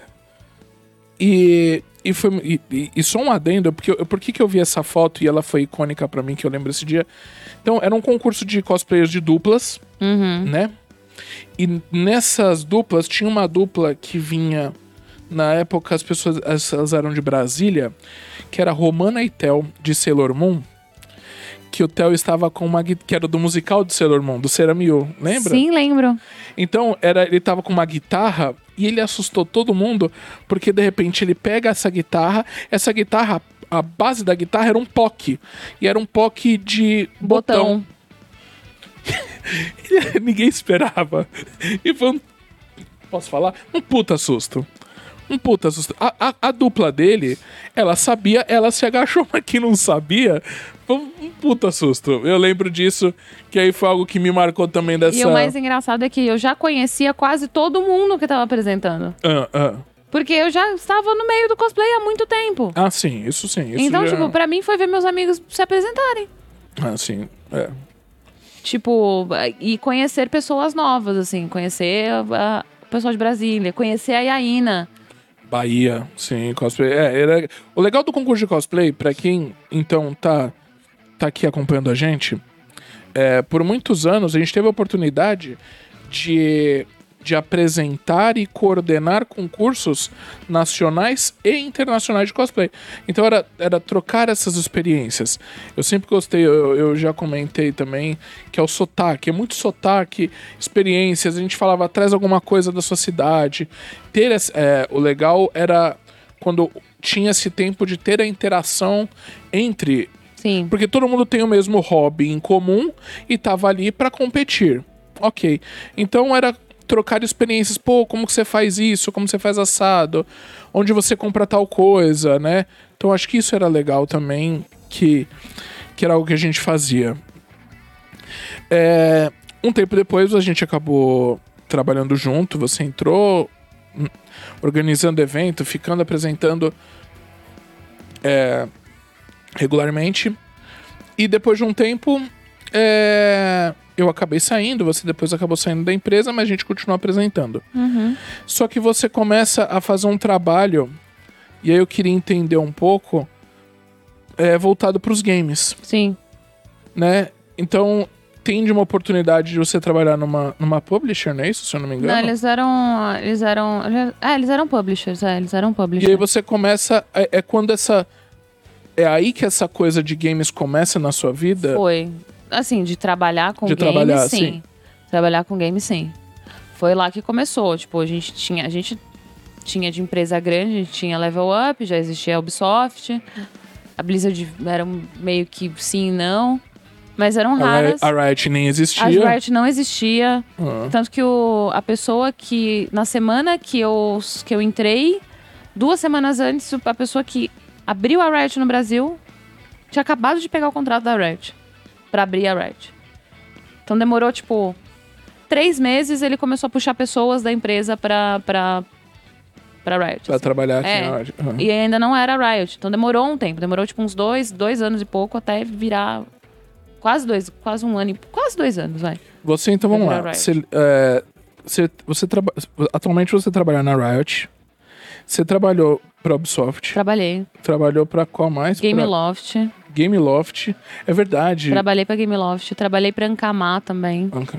Ancamar, eu tive, eu posso dizer que eu tive o prazer de ajudar na, na- no lançamento do Crossmaster, que é um que é um jogo de tabuleiro, jogo de tabuleiro. É verdade. aqui no Brasil. E Cê- o e o Acfo que tá na Netflix também, foi o trabalho da nossa equipe. Ah, é? Aham. Que legal. Então, assim, eu tive algumas algumas conquistas. Olha só. Eu posso olhar e falar, olha, foi O- a- a- é, então, o Crossmasters era através dessa, dessa empresa. Sim, é, é da empresa, né? É da Ancamar. Eu vendia Crossmasters há, sei lá, seis anos atrás. eu É. Era da Ancamar. sabia, que Foi legal. a gente que foi um rolo. Meu Deus do céu. Aí veio Gameloft. Gameloft é conhecida por joguinhos de celular. Sim, conhecida por Asphalt, né? Asphalt. Asphalt, Modern Combat e outras, outras coisas de puzzle e de Mas tudo celular, né? tudo celular, tudo, tudo celular. Bastante coisa de celular, bastante coisa legal de celular, isso que é, que é o mais bacana, assim.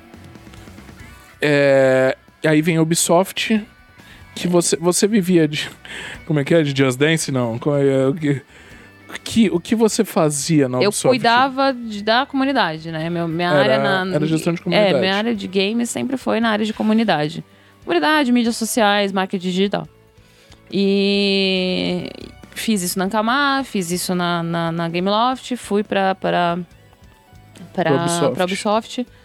Pra também não só fazer essa parte de comunidade, mas pra pegar, ser à frente, ser apresentadora do canal, basicamente. E É aí, verdade, você chegou a apresentar é, coisas e aí no quando canal. tinha sim. Uhum. evento, também fazia evento. E aí quando tinha alguma coisa, também fazia alguma coisa. E aí foi, foi fono, fono, fono, acabou que foi. Se desdobrava em, em várias, fazer as coisas. Exato. E foi uma experiência do caramba, assim. E de lá eu fui pra Game Loft, que era fazer a mesma coisa, só que não. Tamanhozinho pequeno. Foi, ah, mas foi, foi Game Loft e depois Ubisoft. Não, foi Ubisoft e depois Game Loft. Ah, depois Game Loft. Uhum. Ah, e agora Riot, E agora Rito Gomes. Rito Gomes. É. é, é, Eu presto serviço pra Rito, né? Tipo, eu não sou contratada da Riot, Da mas eu presto serviço pra Riot. É assim.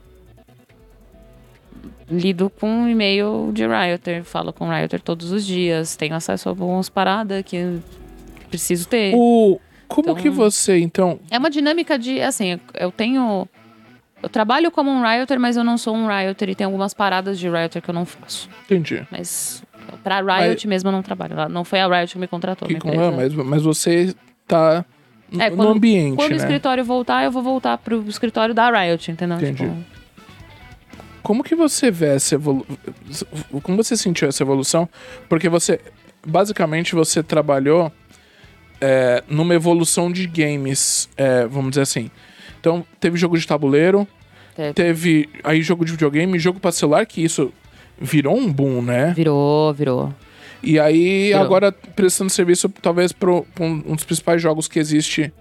Uma das É, principais empresas que eu espero que seja uma das principais empresas de entretenimento do mundo, né? Que tá virando, né? Tá Porque não é virando. só mais não é só mais o League of Legends, o jogo de PC, né? Não é Legolé só, mas. Não nada. Tem aí tem jogo de celular, tem tem outros modos de jogo, tem animações que sempre sempre fizeram coisas muito bonitas. Sim. O- os eventos aqui é, finais de campeonato, as coisas que faziam, campeonato mundial. É, eu tenho a referência, uma experiência não pesso- é, pessoal porque eu tava assistindo, mas é, que eu achei interessante que foi a final na Coreia com Imagine Dragons tocando e aparece um dragão em CG, né? Uhum. É, isso é uma evolução. É uma, uma das coisas que eu falei pro pessoal que trabalha comigo, né? Eu tentei 10 anos entrar numa empresa que eu tô trabalhando hoje. Uhum. Foram 10 anos correndo na minha carreira pra tentar. Para tentar trabalhar onde eu tô hoje. Ah, Então, assim, pra mim é tipo uma criança interna fazendo meu Deus, sabe? Tipo, eu, eu gosto muito de trabalhar onde eu tô trabalhando, eu gosto muito da minha, minha equipe é foda. Desculpa eu, palavreado, mas a minha equipe é foda. E, e cara, pra mim, tá numa empresa. Eu já trabalhei em empresa grande, né? Já, já tive prazer de trabalhar no, na Ubisoft. Foi uma experiência ab- ab- absurda. Já trabalhei na Camac, também foi uma empresa que, assim, outra história. Foi, uma das, foi a primeira vez que eu fiz uma viagem internacional, então, assim, pra mim foi. Foi muito importante, sabe? Uhum, Foram uhum. coisas que há muitos anos atrás eu não imaginaria que eu ia fazer, sabe? A Sim. menina que, que cresceu na periferia, sabe? Que mal tinha dinheiro pra pagar a faculdade, ralou pra caramba pra conseguir as coisas do nada, tá fazendo uma viagem internacional, sabe?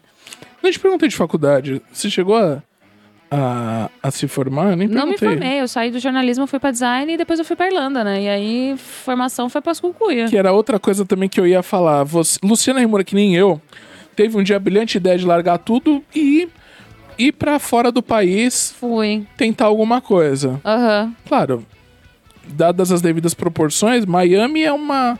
Miami você fala mais espanhol do que inglês. Agora, Irlanda, imagina que, foi, que é um pouco mais. Um pouco mais. pe- não pesado, mas acho que. Dá uma sambada, não dá? Não, é assim, não com a, dei, não com a dei- língua, não. Ou não dei você- sambada porque eu já tava bem, assim, me virava bem, eu tinha muita vergonha de errar. Vergonha de errar. É, Ah, eu ah. tinha muita vergonha de errar no inglês. Ah, sei, sei. E aí eu fiz três meses de aula, Aham, comecei a trabalhar no mercado aham. e as meninas que trabalhavam comigo falavam assim, fala. Porque se você não falar, a gente não vai poder te corrigir. É verdade. Ela, você não, você não tá aqui pra... Eu não tava lá pra aprender inglês, sabe? Eu tava lá pra morar, eu tava decidida que eu ia morar lá. Sei. E aí elas falavam pra mim, fala, porque a gente te corrige e a gente te insere vocabulário novo em alguma coisa que você for repetir. E foi isso. Então foi assim, uma, uma troca cultural, porque na Irlanda você acha que você vai ter só irlandês? Não, mas você tem romeno, você tem polonês, você tem. Ah, sim, sim. Você tem é, gente de todos os lugares da Europa que vão pra lá pra tentar uma vida melhor, sabe? Então, são muitas pessoas falando um inglês parecido com o teu. Ah, sim, sim. Sim. Então você não se sente mal. E muitas vezes você encontra pessoas que falam inglês até pior que o teu. E tá tudo bem. Hum, E uhum. pra eles também, e, pra, e pros nativos, tá tudo bem também. Sabe? Eles têm uma paciência muito legal. Assim, se um dia vocês quiserem fazer um intercâmbio, vai pra Irlanda que vale a pena. É um dos intercâmbios mais baratos que existe. Aham, é, E pra, pra aprendizado é muito legal. O pessoal lá gosta de conhecer outras culturas. Irlandês é uma. É um, é um povo que eles, eles gostam de entender sobre outras culturas. Eu achei isso muito legal do irlandês. E aí, voltando então à pergunta. Você que, que tá nesse, aí, nesse caminho dos games e a gente tá falando dessa evolução, Uhum. como, o, o que, que você imagina? Ou se é que você já pensou nisso, mas dessa evolução dos games, ou a gente tem ainda, ainda tem caminhos pra explorar, tem coisas pra fazer com jogos? Tem. Tem. Tem, é, tem, muita, tem muita coisa pra entrar. Tem agora.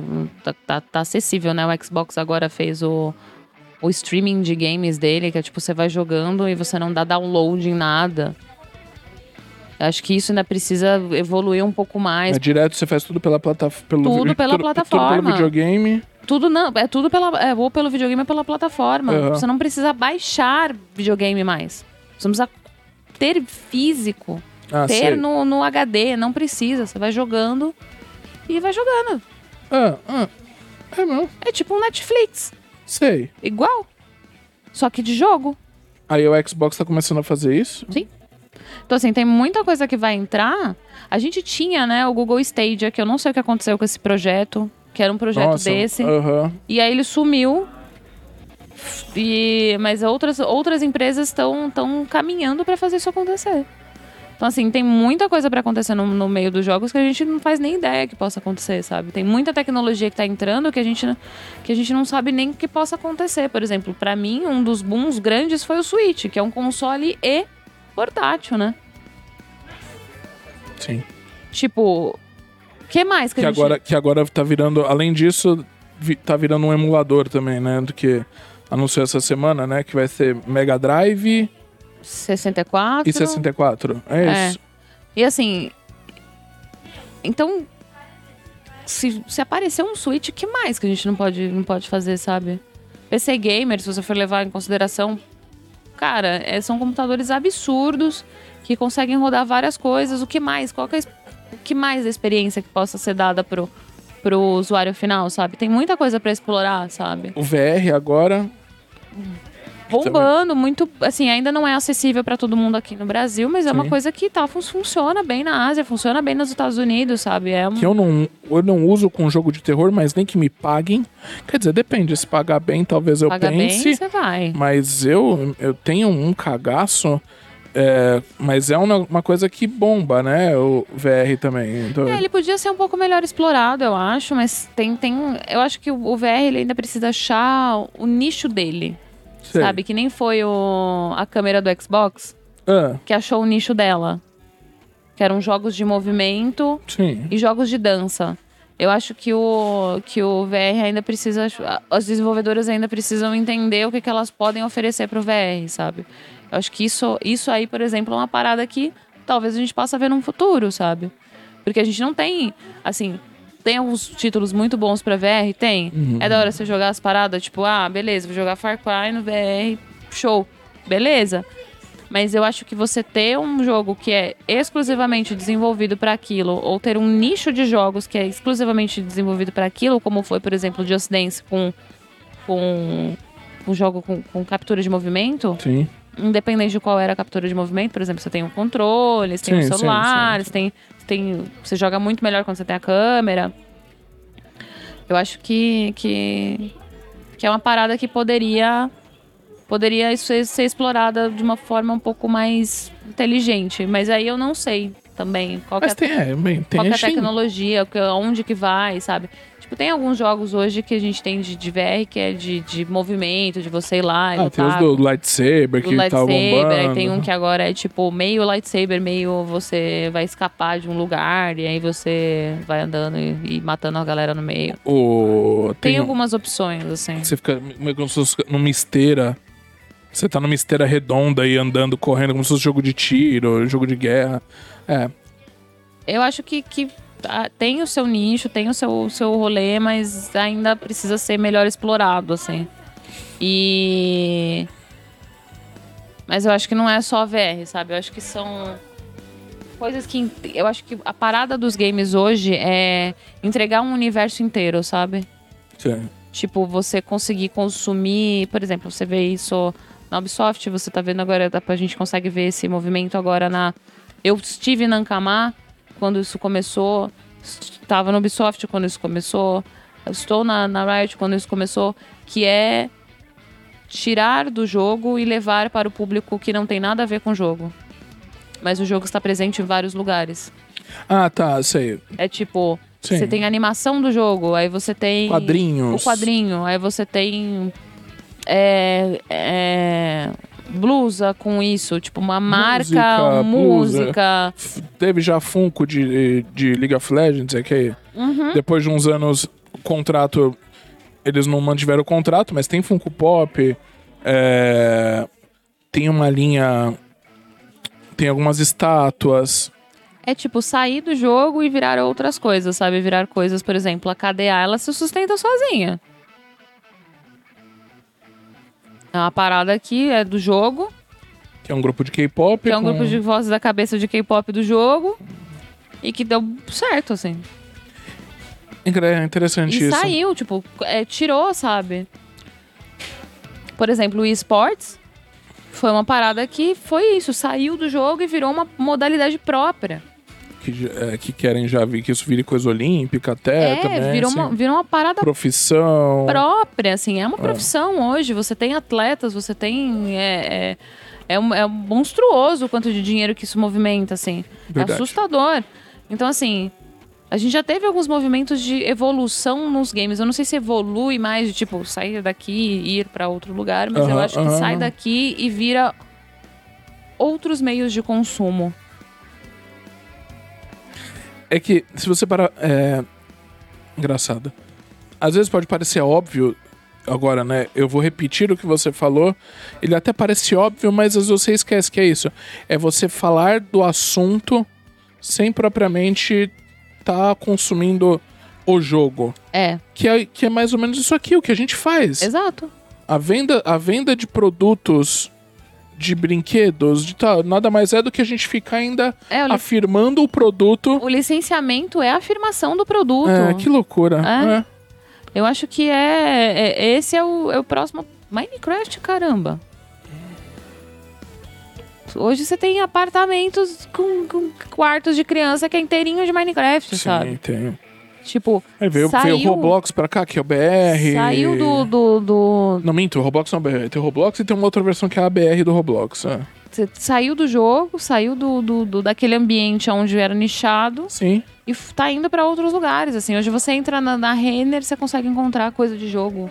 Hoje Sim. você entra na Riachuelo, você encontra coisa de, de animação. Você saiu, sabe? Eu acho que, que hoje é você ter. É, dar pitadas da, da- daquele assunto pra outras coisas. Não, assim. e Ou transformar o jogo em várias outras paradas. Por exemplo, o que aconteceu com, com League of Legends, que tem o card, o card game, que é o Legends of Runeterra. E aí você tem o xadrez. Vão me matar, mas é meio que xadrez. que é o, Que é o TFT. TFT, sim, eu chamo TFT de xadrez, é. Isso. E aí, não aí sei. o quadrinho, de seu lá, quadrinho, quadrinho. pa- com, com apoio da Marvel. É. É, Aí agora animação. Aí você tem a, o, a, a parte agora que tá sendo meio tímido, mas tá acontecendo que é a parte musical. Então, assim, você consegue consumir as coisas do League of Legends sem nunca tocar no League of Legends. E, teórica, é, e na verdade, acho que bo- bobos são os que não se aproveitarem disso, né? Que você tá falando. A gente falou marcas grandes, de lojas de departamento grandes, Sim. que tem que ter isso porque sabe que, que vende. né? Vende, vende, é o que o público quer. É o que o público quer, não adianta. Você não adianta você. Ah, sei lá, você tem uma loja de pet, aí você tem, tipo, os peixinhos amarelos. Mas se as pessoas querem peixinho dourado, você bota um peixinho dourado, ele vai embora. Aí você bota dois peixinhos dourados, aí os dois vão embora. É, Pô, tá na entender, hora de é, você ver seu estoque aí de peixinhos amarelos e começar Sim. a colocar peixinhos dourados, entendeu? Muito bom. Ah, Acho que a a gente talvez teria ainda talvez mais assuntos. Tem, tem salves? Você guardou algumas coisas? Olha só, Per- Pernizila, é, o, o Pernizila do canal Figuraças, ele tem uma. Ele é um colecionador, tem um canal e, e tem essa coisa talvez mais crítica e mais. É mais esse background que a gente tá tendo agora pra um outro meio, ele pro lado das figuras. Mas Entendi, entendi. um ele é tipo da qualidade, pintura, essas paradas. também, mas é tipo. É, mas ele, é- ele, é- ele é viciado, ele coleciona. Aham. Foi minha, a minha, minha, primeira, minha primeira live foi com o Nando, a segunda já foi com ele, que é uma pessoa que tá presente no meio do colecionismo. Que legal. E é viciado em Mestre do Universo. O Axel. Axel, diretamente de Portugal, que não, não está em Portugal, está aqui no Brasil, voltou pra cá já de novo. Assistiu Venom, um abraço. Ah, O, o Denis Rumura falou que ele queria dizer que ama vocês dois e vive que você merece um. muito ele obrigado. também merece de- um mundo, a Denis gente Simura- ama também. Denis Simura, que é o mago do, do, do Mitsubukai. Ele faz acontecer, gente. Vocês precisam entender isso. O Denis Rimura, você precisa de algo, o Denis vai é, providenciar, fa- entendeu? Fala com o Denis. Fala. Quantas vezes a gente já não falou isso na vida? É, precisa Fala com o fala com o Denis. Denis. Resolve. Muito bom. O multiverso de um produto que era voltado pra jogar, mas expandiu. Isso ajuda muito. Jackson de Oliveira. É. A gente precisa, precisa arrumar de novo o microfone pro Nando. Um abraço pra você que tá assistindo. É, a, o intuito, talvez, da live, a live com estilo, a, a ideia principal é a gente ter, sim, o colecionismo, a gente falar sobre, sobre coleção e como a pessoa começou a colecionar. A gente ainda tem que chegar na parte do se você coleciona agora, a gente tem que ir pra isso. Mas é também conversar sobre esses assuntos da cultura nerd que, que a gente não fala. E eu, eu, assim, os meus convidados, eu, eu tenho uma ideia do caminho que eu vou seguir, mas muita coisa É, é. puro improviso. é- não, é- não, improviso é sempre. mas é, o, o caminho, às vezes, que eu. Que eu acho interessante da conversa, que eu não tinha nem me tocado Entendi. é, que eu acho muito legal. É, e aí vem essa, esse seu segundo trabalho, essa segunda vida, Ah. que foi você assumir é, o Bunka, que é um canal que já existia, Sim. é, e é você talvez ter essa essa função, eu não vou eu, eu vou usar essa palavra, mas não é tão pejorativa, mas é uma bucha de, de assumir um canal é, que tem um, já um público fiel. E aí talvez Uhum. é, você deve ter devem ter perdido é, público, mas também deve ter se renovado o público. Sim, foi exatamente isso que aconteceu. É isso, né? Como é que foi então? aconteceu. Bunka É, Pop. Bunka Pop foi um convite que chegou pra mim, que eu fiquei muito lisonjeada de receber, porque eu, cara, eu, eu tinha um canal, eu fazia exatamente isso, eu falava sobre anime, recomendava anime. Que é- no- é- ainda, tá, ele ainda tá lá. Ele existe, ele tá que, de é, pé. que é o Rei Rimura. Que é o Rei Rimura. É. Vou voltar? Vou voltar. Vai É. reformular? Vai reformular. Vai ter outra coisa ali acontecendo? Vai ter outra coisa ali acontecendo. Mas eu já fazia roteiro, já, já mandava é, recomendação de anime, recomendação de musical, recomendação de coisas que eu gosto no meu Ok. canal. E eu gostava, eu falei, vou abrir um canal e falar de coisas que eu gosto. Bom. Sim, sim.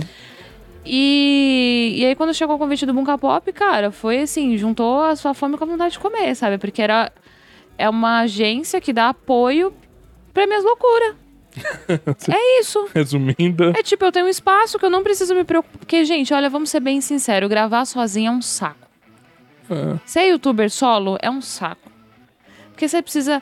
Você, você não tem. Tem que um você pouco- não tem é. diretor de iluminação. Ah, sim. Você não tem sim. diretor de fotografia, Sim. você não tem diretor, você não tem a pessoa do TP, você não malemar, você tem seu cachorro quando passa e dá uma latida ali Eu- pra eu estragar teu man- Eu áudio. tenho minha manager ali que. que E me aí, e aí, você também não tem um técnico de áudio, você Nada. não sabe se você tá gravando meia Se- hora, e aí o áudio sumiu da câmera, e aí o, a, a bateria do microfone foi pras cucuia. Você Verdade. não sabe disso, você não tem, você não tem uma equipe ali com você. É, é eu equipe, é você É o meu keep, sim. e sim. você acabou. Você é a câmera e acabou. E é muito. É, é- emocionalmente custoso fazer isso E sozinho. tem que ter um pouco, e ser um pouco esquizofrênico Demais. e disléxico, que é o que nós somos também. Bastante, bastante. Somos As vozes da cabeça acontecem assim numa velocidade É. absurda. Eu falo que eu tô no episódio 23 e 24 do Evangelho num looping, assim. Ah, sim, sim. E tocando. Tá, tá, tá, né? Aparece o palmitão da, da, da, da, da rei, das conservas da rei, aí volta a vida normal. e cenas diferentes. Mas enfim, é, quando isso aconteceu.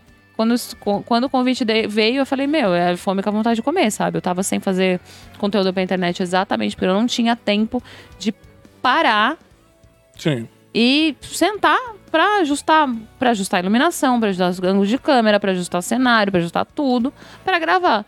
E hoje eu tenho um local que eu só chego com o roteiro, falo, vamos gravar. Que, que aí, uma coisa curiosa, então. É, eu vou- vou- apresenta você e a Gé. E a Gé. E aí, e vocês que, que, que fazem tudo, que tudo no sentido de o que vamos falar são Sim. vocês que decidem. Sim, o assunto é decidido pela gente. Hoje a gente tem um menino que ajuda a gente com vai entrar, né? Ele tá, entrar- tá, tá em processo de, Não. de ajuda a gente com o roteiro. Mas assim, o assunto do que vai, como vai, o que entra, o que não entra é nosso. É tipo, é, sou eu que escrevo o roteiro. Até o momento, até o presente momento, sou eu que escrevo o roteiro. Sou eu que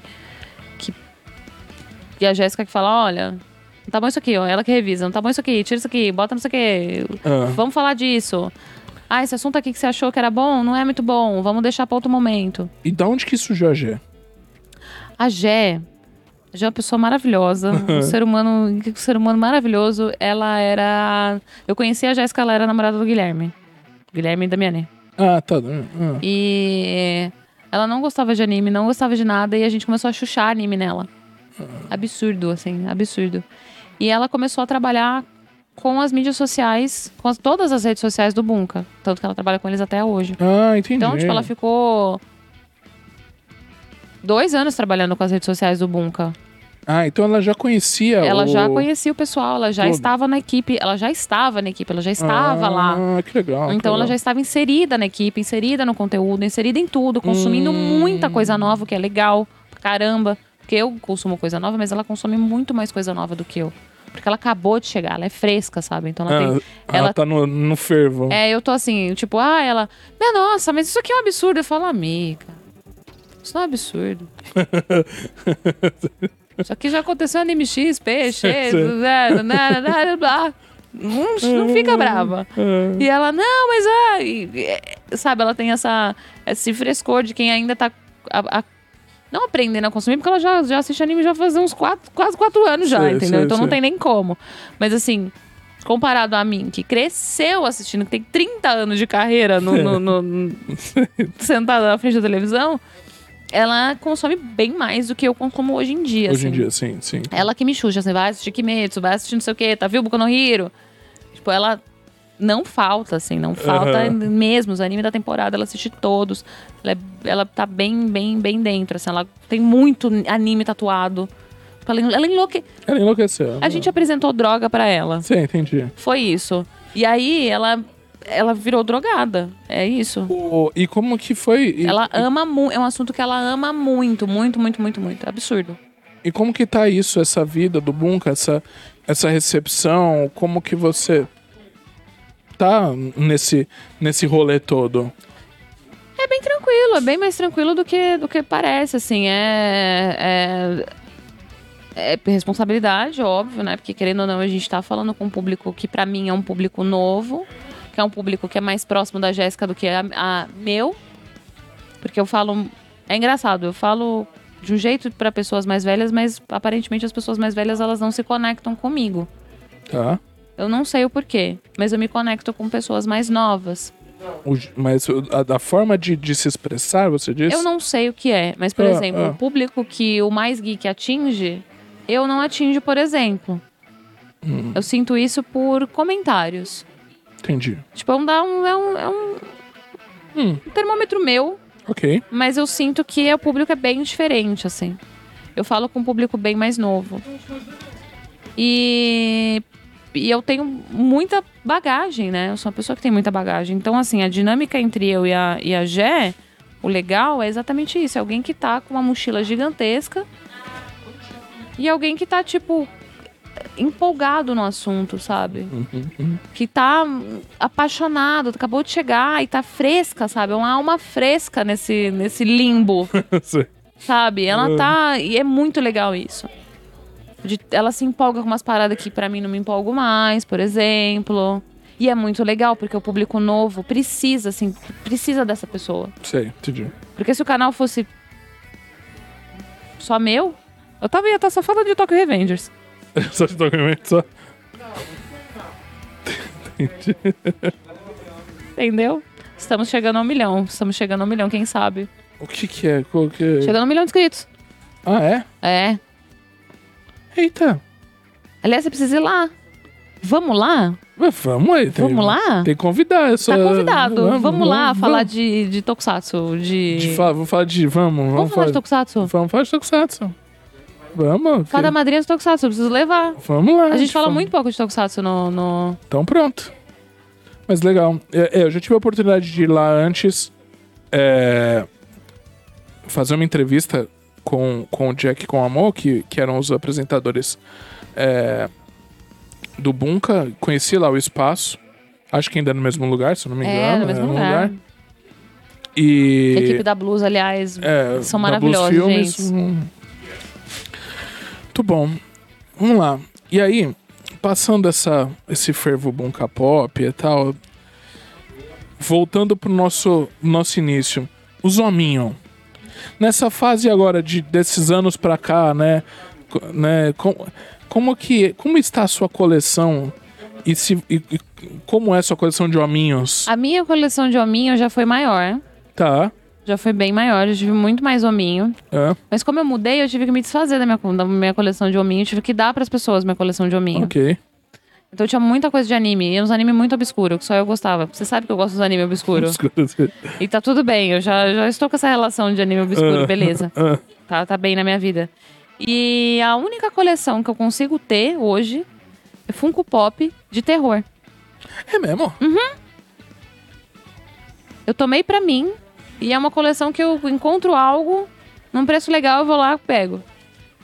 Mas eu tenho Funko Pop de tudo, assim. Tenho de Disney, tenho de muita coisa. Tenho muito boneco de, de, de, de anime hoje. Dragon Ball. Da- das fi- as figuras você também tem. Figure tenho também. Ah, tá. Tenho. Dragon Ball. Ah, Não compro mais Figma. Ah, Os articulados, porque dá muito trabalho. tá. Eu não tenho mais idade pra isso, entendeu? Ok. O bonequinho fez assim, a mão caiu, eu falei, ah, não. Não, ah, tá. E não é tipo, ai, não, é porque a qualidade do negócio. Eu comprei original, gente. A Sailor Moon já tá lá, toda. Coitada da Sailor Moon. Ah, E não, não, não rola, não compro mais. É um que eu realmente tive três, e aí eu fiquei. hum. E tem uma, tem uma versão de Jojo, ah, do Jotaro, ah. e aí tem a Jolene. Eu falei, nossa, eu vou comprar. E era, era dar todo articulado. Falei, não compro boneco Não articulado nunca não. mais. Eles não ficam de pé, a base que segura não segura direito. E você, mas- e você é colecionadora, você tira da caixa, você deixa na caixa, você faz... Eu tiro da caixa. Eu Tira. tiro, eu tiro da caixa. Tem coisas, por exemplo, a gente tem um. Tem. O Vitor não deixa. Tem umas coisas que o Vitor não deixa tirar da caixa. Tá. Mas tem outras que, que eu guardo a caixa. Aí, aí era outra pergunta, se você é. É. colecionadora de caixa. Porque tem gente que, que guarda as caixas mesmo, tem gente que se desfaz das É caixas. assim, se eu tivesse a coleção gigantesca de Cavaleiro Zodíaco, provavelmente eu guardaria as caixas. Porque você Sim. nunca sabe o dia de amanhã. Ok. Não, É basicamente é isso. Você verdade. nunca sabe o dia de amanhã. Sim. E Cavaleiros é uma coisa que vai sair. É. É. Mas tem umas paradas que não faz muito sentido ter caixa, não. Tipo, caixa Funko Pop, caramba. O que, que você vai fazer com isso? É, então, é, é, agora deve estar gente, deve... Essa vai ser, então, a treta da, da- da live de hoje, é isso? Ah, mas dá pra revender, não sei o que, blili, paraló, coleciona, e é um número, um número. Entendo, Sim. entendo tudo isso. Sim. Mas eu, eu não sou essa pessoa. Acho que tem, tem pessoas e pessoas. Até a caixa, se você quisesse vender, você poderia vender em vez de só se desfazer da caixa. Você se desfaz da caixa e do blister, você joga tudo fora. Jogo, jogo tudo fora. Jogo tudo fora. né? Eu vou começar a gravar, então. Eu vou começar a gravar, eu vou começar a gravar. Vou deixar, vou deixar, desculpa, gente, eu vou deixar vocês nervosos. Eu rasgo a caixa assim, ó. Dobro, boto no lixo. Eu acho que a gente vai ter dislike hoje. Eu sou esse pessoa, eu sou essa, essa pessoa. Mas eu olho tudo na caixa. Por exemplo, eu tenho uma Moxie do Borderlands que ninguém que tem essa Moxie tem a- a- o diabo da basezinha dela. Que você coloca ela de pé pra ela ficar de pé, porque ela não fica de pé, sozinha. Ok. Um monte de gente que eu conheço jogou a caixa fora, jogou tudo fora e perdeu a base. Aí você não abriu, não olhou a caixa? Vem com a base. Tem Claro. muito Funko Pop que vem com a base. Sim, claro que é. E a galera joga fora Joga assim. fora. E o boneco lá cai. Aí eu, caceta. Mas eu, eu jogo fora a caixa. Desculpa, gente, eu jogo fora a caixa. É, Eu mudo muito. Minha, minha, minha, minha- É, Eu guardei, eu guardei algumas caixas um tempo, aí depois eu falei, puta, é entulho. Porque eu não compro, eu não compro boneco pra revender. Ah, sim. Então, não é o meu intuito. Meu intuito não é revender. Meu intuito é olhar a poeira no boneco. Esse é meu intuito. É olhar e falar, caraca, eu preciso te lavar. Olha que Sei. bonito. E aí eu vou embora. Mas não é, tipo, se fosse pra revender, eu nunca que eu tiraria da caixa. Se fosse com esse intuito, nunca que eu ia tirar da caixa. Nunca, jamais. Não ia sair da caixa. Provavelmente, eu ia- do jeito que eu sou noiada, eu ia embalar num plástico, assim, ó. Ia deixar todo mundo... É, mas já não tirou o fato de que já as outras caixas de Funko já era, né? Já, foi embora. Entendi. Eu tive a primeira versão, olha, eu tive a primeira versão da R2D2. Quando saiu o Funko, eu comprei lá fora. Ah, Aí eu olhei, aí falei, "Hum, isso aqui tem um potencial. é. E a caixa ali, e o boneco ali, e a caixa ali. É, Ah,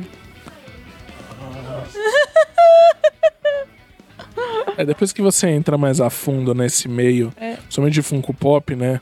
Essa coisa da caixa é um problema. Existem os co- colecionadores de caixa. Entendo também, não tem problema. não, tudo E- bem, eu e- não, só não é pra mim. É, Tem gente que faz cosplay de furry.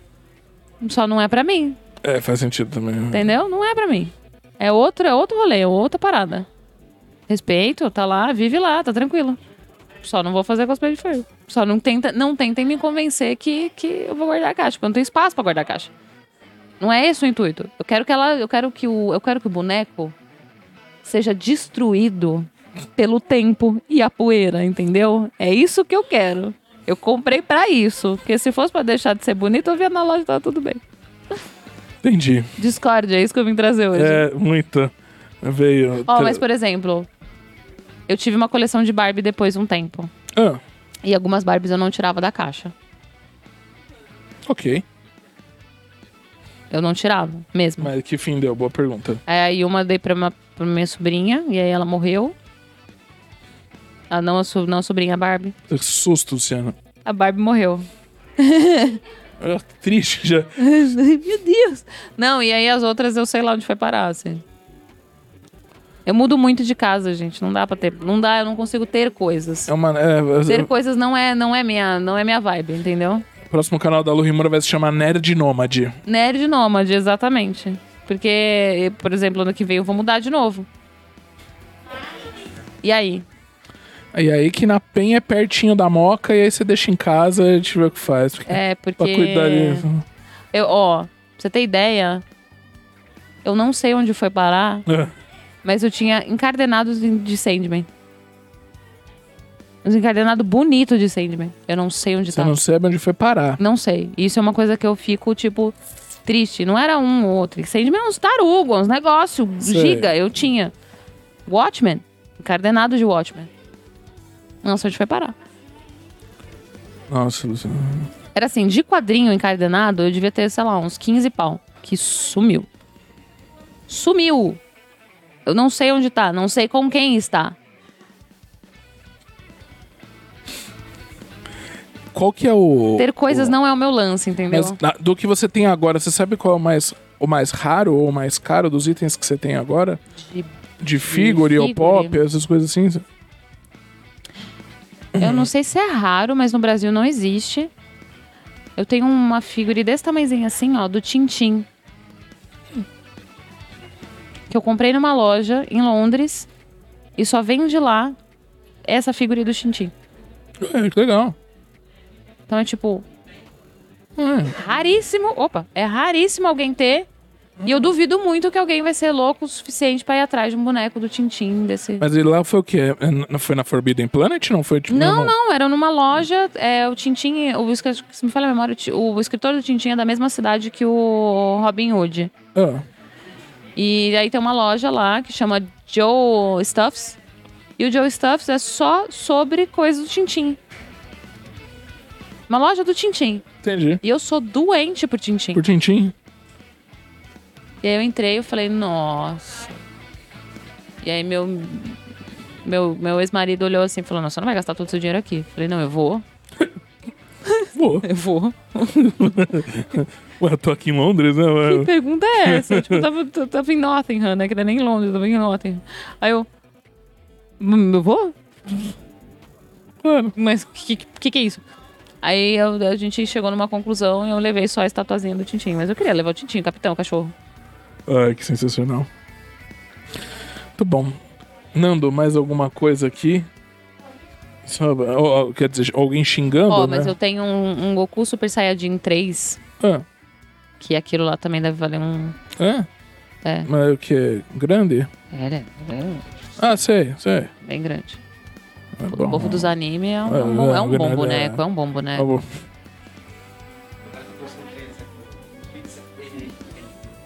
Tá tendo discórdia das caixas? Ó, Piazza. Ó, Piazza, um abraço pra você. Um beijo. Saudade de você, Piazza. Eles estão discu- discutindo entre eles agora. Isso acontece também no chat, né? Acontece, O pessoal acontece. fica discutindo É. entre eles algum assunto. O povo da caixa, se destrói ou não a caixa? Tira. É, eu- Tirar poeira. Nossa, meu Deus, é. Gente, nada melhor pra tirar poeira do que sabonete neutro e deixar de molho na água. Não- não- É isso. É isso. Ah, o dislike vindo, mas vai vir o dislike. Vai corroer a sua, a sua tinta? Nossa. Vai. O boneco ficar em, de molho, dependendo do boneco, vai comer o prato? Vai. Mas vai limpar. Vai limpar. Eu falei, meu negócio não é ter coisa, meu negócio é lúdico. Entendi. Eu sou lúdica. Ah, eu tinha umas paradas muito legais quando eu era criança, mas aí sumiu também. Muito bom.